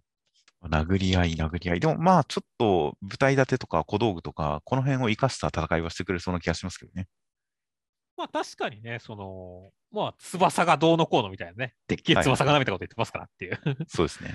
まあ、チキンレースじゃないかもしれないけど、何かしらの度胸試し対決で切りつけるかもしれませんねって。そうですね。というのはあるかなと思ったりはするんで、そういった何か変則なというか、キャラクター性を織り込んだ戦いは楽しみだなと思いますよ。そうですね。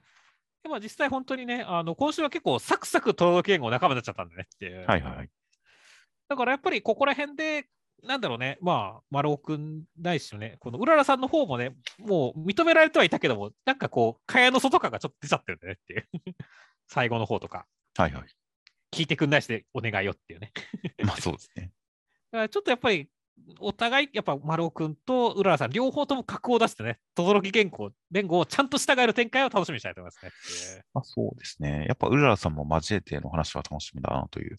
やっぱり人間関係とかキャラクターの掛け合いっていうのの基本単位は個人的にやっぱ3人からだと思ってるので、うん、1対1だとまあ、行って帰って成立しちゃうところが、まあ、3人だとそれがぐるぐる回せる。一つのリアクション、一つの行動に対して2人が別々のリアクションを取ることによって、やっぱりそれぞれのキャラクター性がぐんと引き立つ。差がより強調されるっていうところがあったりするので、ここら辺のトリオ感っていうのがうまく回り出すのがすごい楽しみでありますよ。いや、そうですね。天君は多少一歩引いちゃってますからね。何言ってんすか、翼っていや、俺と兄貴ですよみたいな感じで言ってくればいいんだけどねっていう。どういうことですか？だから、ね、でっけえ翼がなって言ってるわけじゃないですか、あの、はいはい、コットンさんがね。はい、いや、そだったら翼っていうのは、その、右を、右翼が兄貴であって、左翼はこの俺やでっていうはいはい、はい、ことを言ってくれてもいいと思ったんだけどねっていう。二人で両の翼、両方の翼は二人だっていうことで。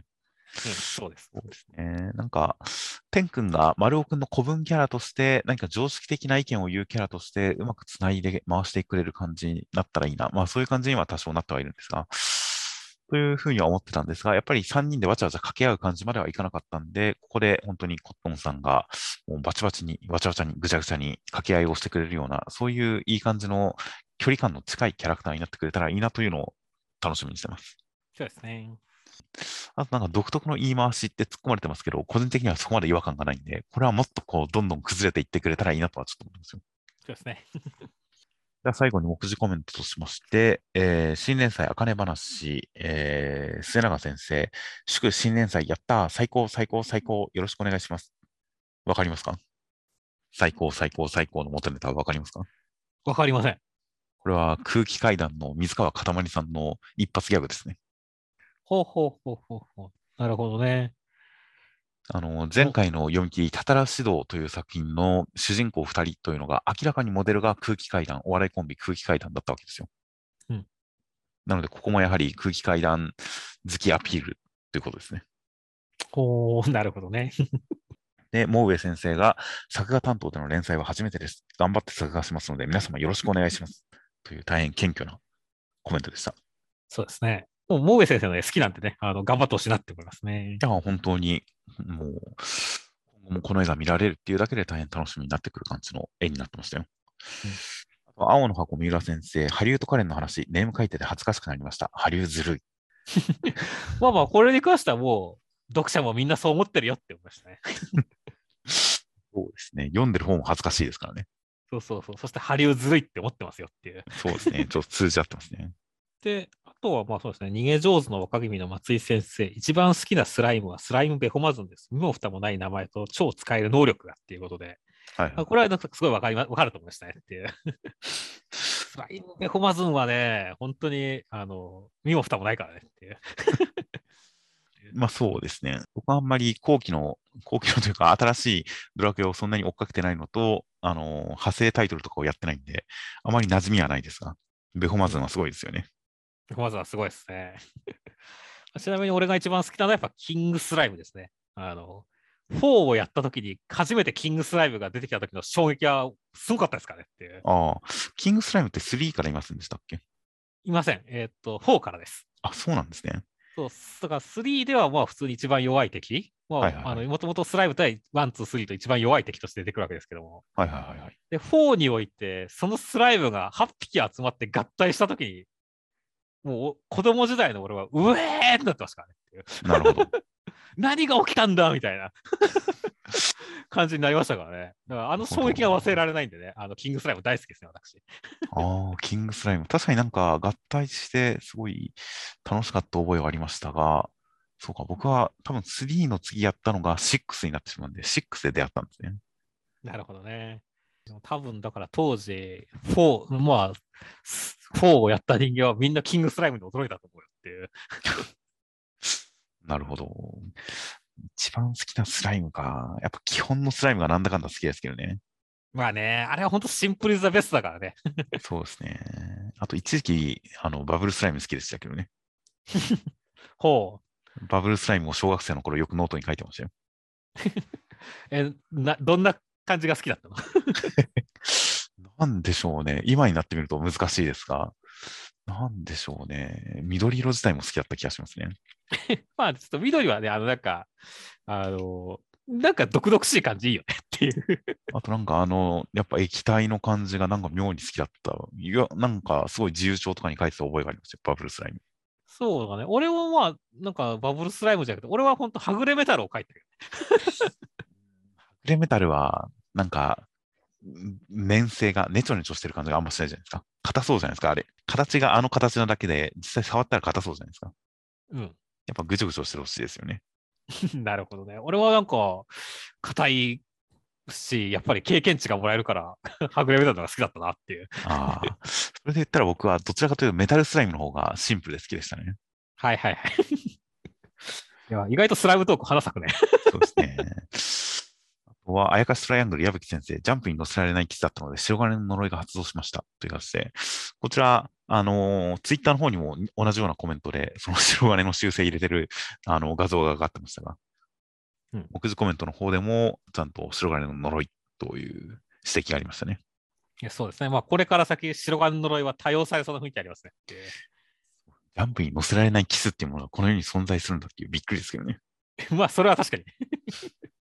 真相は単行本で自分の目で確かめろってことですね。そうですね。ちょっと気になりますね。乳首より下手すると気になりますね。気になりますね。あとは、守れしごまる井原先生。好きなカードはマハバイロです。ということで、えーすみません、間違えました。神木先生でした。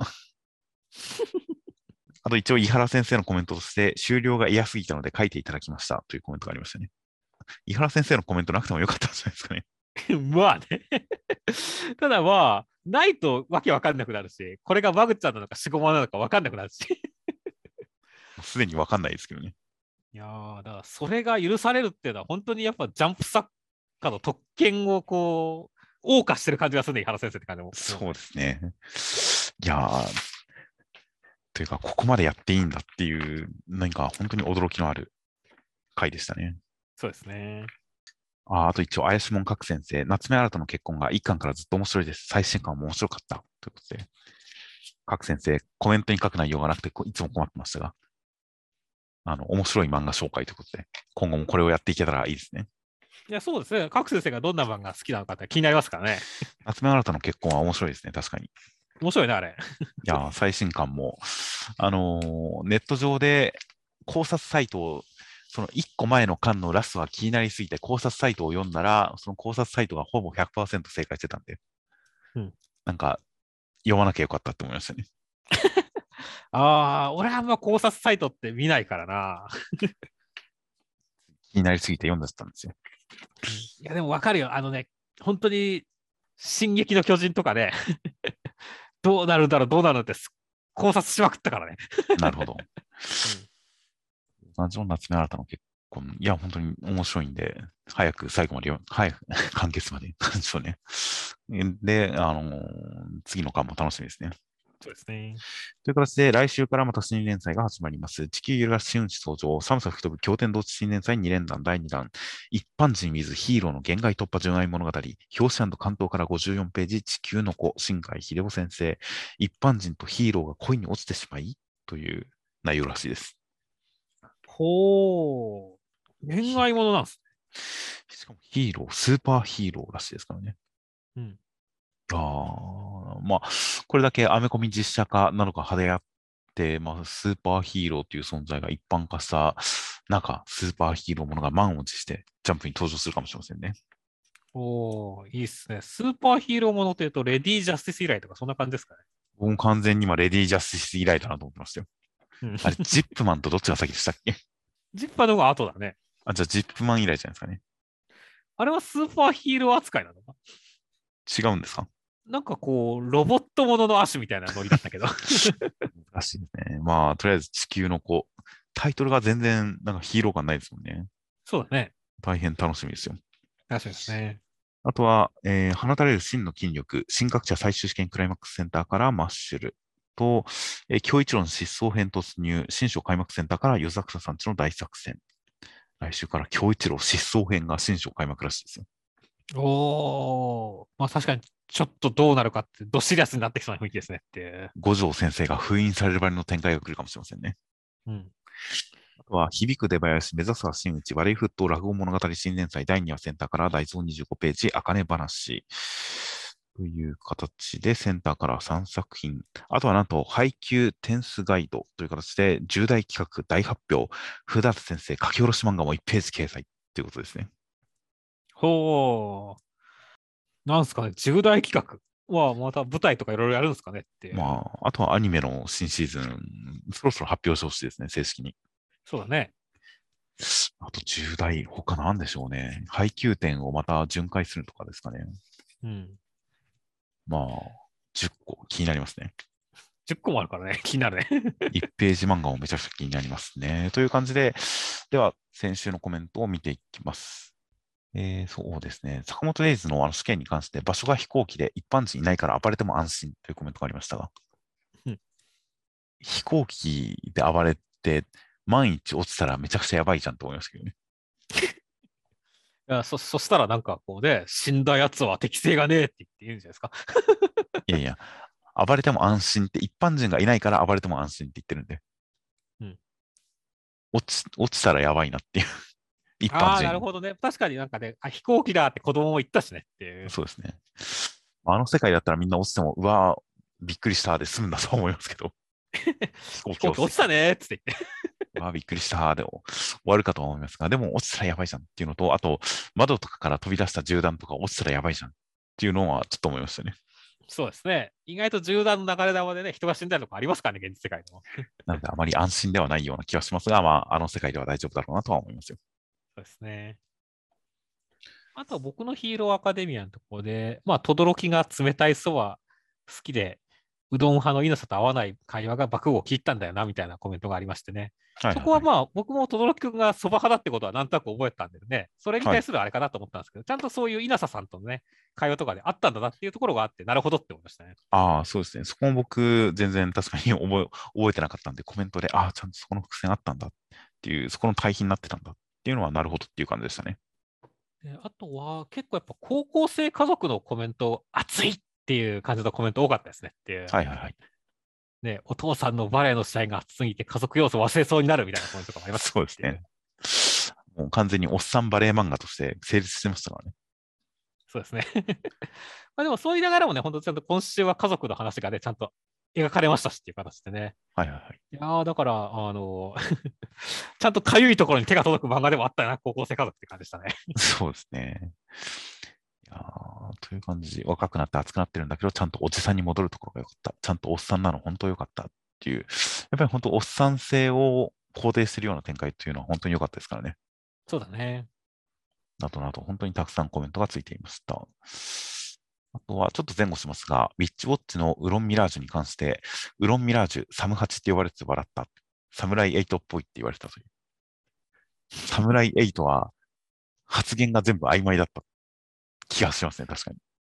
まあまあまあ、そこは、あの、不動明王が特にね、そうとも言えるし、そうでないとも言えるみたいなこと言ってましたもんね。言ってましたからね。いやー、まあまあ、でも、ちょっと違うんだよな。本当ですか？僕は確かに、確かにかなりサムライエイトはウロンミラージュ感あったなと思いましたよ。はいはいはいはい。ああ、まあじゃあもしかしたら本当、サムライエイトがすごい人気になることもあったかもしれませんねっていう感じでしたね。ああ、そうですね。まあ、サムライエイトは最終的に一応答えは出しましたからね。そうですね。それあと、まあ、ウロンミラージュに関しては雰囲気漫画として思ったよりクオリティ高くくさというコメントもあって、確かにもう、まあ、うウロンさ、その曖昧さに関しては、サムライエイトにも通じるところはありましたが、やっぱウロンミラージュは、それと同時にクオリティが高かったですからね。そう王道展開としてちゃんと熱いからね。その上で曖昧なだけですからね。うん そこのところでちょっとサムライエイトとは差がついてるかもしれないですね。そうですね。まあまあ前提条件が違うからね。あの、ちゃんとしたシリアスもんとさ、ウロンミラージュはもともとギャグとして 始まってるところがあるから。やっぱり前提が違うと評価も変わるのは仕方ないところありますけどね。あそりゃそうですね。いやーでもサムライエイトのうろんな感じっていうのを確かに思い出して、ちょっと面白かったです。そうですね。あとは、まあ本当にね、まあ、先週に関しては本当、マグちゃんのコメントがめっちゃ多かったよねって。はいはいはい。だから本当に、だからね、いろんなコメントあったけど、ね、で神木先生がね、まあ先週のコメントかなんかでね、やっぱり誰かにとっての良い漫画であってほしいみたいなことを言ってましたけども、はいはいだから本当こういうコメント欄、全部あったかいコメントが多かったからね、改めてこの作品がいろんな人の心に残るね、いい漫画だったんだなっていうことが分かれてよかったなと思いましたね。いやー、そうですね。漫画としての好感度もすごい高かったですし、あとは本当に最終回の完成度。うん、最終最終回の感動は、なかなか本当にちょっとすごいものがありましたからね。そうですね、もう100点満点中100万点だったっていうコメントもありますからねいう。いやー、全くその通りだと思いますよ。いや、本当はね。いやー、だから本当に、まあ、だからこそ今週あってびっくりしたって感じだね。えーもうしょうがないありが。いやー、今週もマグちゃんがあって大変良かったですが、先週のマグちゃんのコメントで言うと、あの、レン君が創生してそうなのが地味に重いっていうコメントがありまして、あの、レン君先に死んじゃったんだろうなというコメントとありまして、確かに、ルルちゃんが亡くなるシーンで、ちょっと男性が一人いる感じだったんで、一瞬レン君かなと思ったけれど、家族構成見るとおそらく息子っぽいという点で、確かにルルちゃんが亡くなるときにいないっぽいなとは思ったんですが、確かに子供を見送るときも一人で見送ってるっぽい雰囲気とかがあるんで、レン君早めに亡くなってるってこともあり得るかなと思ったりはしましたね。そうだね。うーん、まあ、子供見送ってるときは、確かにあの時レン君いないのは確かにちょっと違和感はあったんだよねっていう。まあ、構図的に省略するだけっていう可能性はありますけどね。そうだね。ただ、まあ、最終的にその、やっぱベッドでいしん、ね、ルーちゃんが亡くなったところではレン君はもうすでにいないだろうなっていうのは分かったからね。うーん。いやーだからその辺が果たしてギガの方で描かれるのかどうかってことですよね。本どこを描くのかわかんないですね。当に。うん。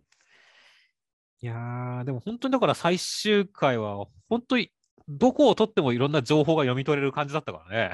はいはいはい。本当読み応えがあったし、全部がちょっと心に刺さる感じだったよねっていう。いやー、本当ですね。結構、神木先生というか、まあ、マグちゃんの公式ツイッターの方でも多少保管するような、あの、イラストの投稿とかもあったりとかして、ああ、あそこの裏話はこうなってたんだとか、いろいろ分かったりしますんで、ちょっと、まあ、今後の増刊の読み切りというか、特別編以外にも、コミックスの最終巻とかもどういう内容になるのか、また保管が追加されそうだったりとかして、ちょっと気になりますね。そうですね。また最終巻だけ、これまでマグちゃん買ってませんでしたが、また最終巻だけ買うパターンかもしれないです、僕は。前は何を買ったんでしたっけ？前は何でしたっけね？結構その、おまけ要素が気になって買うって結構ありますからね。自我とか最終巻だけ買ったかもしれないですね。はいはいはい。いやー、まあ確かに自我も気になったからね。そうですね。最終巻だけ買うパターンってたまにあるんですよね。あとは、そういえば、アンデッド・アンラック、あのルールが追加されたら現実になるんじゃないか。あのルインさんの言ってる101のルールが追加された世界って、この俺たち、読者が今いる現実世界のことなんじゃねえの？でも、英語だけってどうなんだろうな、みたいなことを言ってたことに関して、あの英語、世界統一言語に関しては、えールール、言語が廃止されて英語に統一されたものだから、101のルールが追加された世界では当然異なる言語を使っているという解説がありまして。なるほど。あれは統一言語が追加されたわけではなくて、あのバラバラの言語っていうルールが廃止された結果、ああなったんですね、あれは。そうだね。自分の中でふんわりしてたところが、それで保管されてコメントで補正していただいて、あ、なるほどな。やっぱり101のルールで完成する世界って、この読者のいる現実なんじゃっていう思いがまた強くなってきましたね。いや、そうだね。いやー、どうつなげてってくれるんだろうねっていう。いやー、ちょっと現実とのその折り合いというか、関わらせ方みたいなところはすごい楽しみですよ。うんなどなど、いろいろとコメントがありまして、あとは、あの、スパイダーマンの今やってる、あの、ノーウェイフォームを見るために、たくさん映画を見て、スパイダーマンシリーズ、あれを、あれを見て、これを見てみたいなことをお勧めしましたが、あれに関して、皆さんいろいろと、あの物語としてはご都合もあった気がするけど、いろいろとゴージャスな映画だったですとか、直前にスパイダーマンシリーズ全復習してから見ると極上の体験だった。スパイダーマンとアメイジング・スパイダーマンとホームカミング、ファーフロムホームを見れば十分じゃないかなといったコメントがありまして。まあ、そうですね。スパイダーマンと名の付いてる映画だけ見とけばとりあえず大丈夫かもしれないですね。そうですね。だからまあ、そうしてから見ようと思います。まあ、実際はまあ、できるだけ見た方がいいですけどね、他のも。うん一回なんか見なくなっちゃうとね、一気に置いてかれるんだよね、あれ。いやー、まあ実際、もう結構大学の頃に最初のサムライミ版のスパイダーマンが公開された時に、大学の先輩とかと一緒に見に行ったりとかして、えーこう、そのサムライミ版スパイダーマンのヒロインの MJ 役の女性が没すぎないかみたいなことを言ってたら、その物戦と評判の先輩が、俺は好みだって言ってみんなで弾いたみたいな、そういういろんな思い出があった上での今回の作品ですからね。まあ、具体的ですよ。その通りですね。そういうなんか人生と共にあったスパイダーマンが、ついにここに至ったっていう感じの、そのリアルタイムの人生とも関わって感じられる、そのリアルタイムで見てきたっていう喜びが、まあ、一番いい見方ができたっていう感じではありましたが、自分的には。はいはいはい。あ、でもそういうのはありますね。まあ、まあ、他の例だとやっぱエヴァンゲリオンとかが象徴的ではありますけどもね。はいはい、確かに。人生と共に歩んできたからこそ得られる感動ってありますからね。まあ、そうなんですよね。なので、そういうまあリアルタイム性で全部追っかけてきたっていうのが、まあ当然一番いいっちゃいいんですが、でもまあ、まあそうですね。最低限スパイダーマンシリーズを追いかけて今見たら、まあ、うん、そうですね。まあ、とりあえず見てほしいですね。了解です。あとはタコピーの話を先週しつこくしたことに関して、短期連載終わったら2人の人気投票をしてほしい。人気っていうコメント、等がありまして。人気投票、いいじゃないですか。好感度で人気投票するんですよ。いやー、ちょっとまあ、まだ、まだなんとも言えない。終わってない未来となんとも言えねえなっていう。そうですね。そうですね。でも確かにタコピー、ちょっと本当にタコピー完結したら何か特番取りたいですね。企画やりたいね。今、という感じなので、現状、今週は木曜収録なので、ちょっとあと数時間後にタコピー更新されるのを、僕はすごい楽しみにしてますよ。そうですね。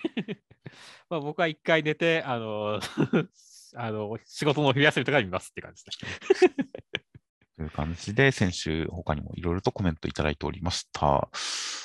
という感じで、では、えー先週の広告が、えー今週は3名、犬さん、ナインテラさん、クロスさんの3名の方から今週は広告をいただいております。大変ありがとうございます。ありがとうございます。ありがとうございます。という形で、えーでは、来週12号が2月21日発売となっております。では、お疲れ様でした。お疲れ様でした。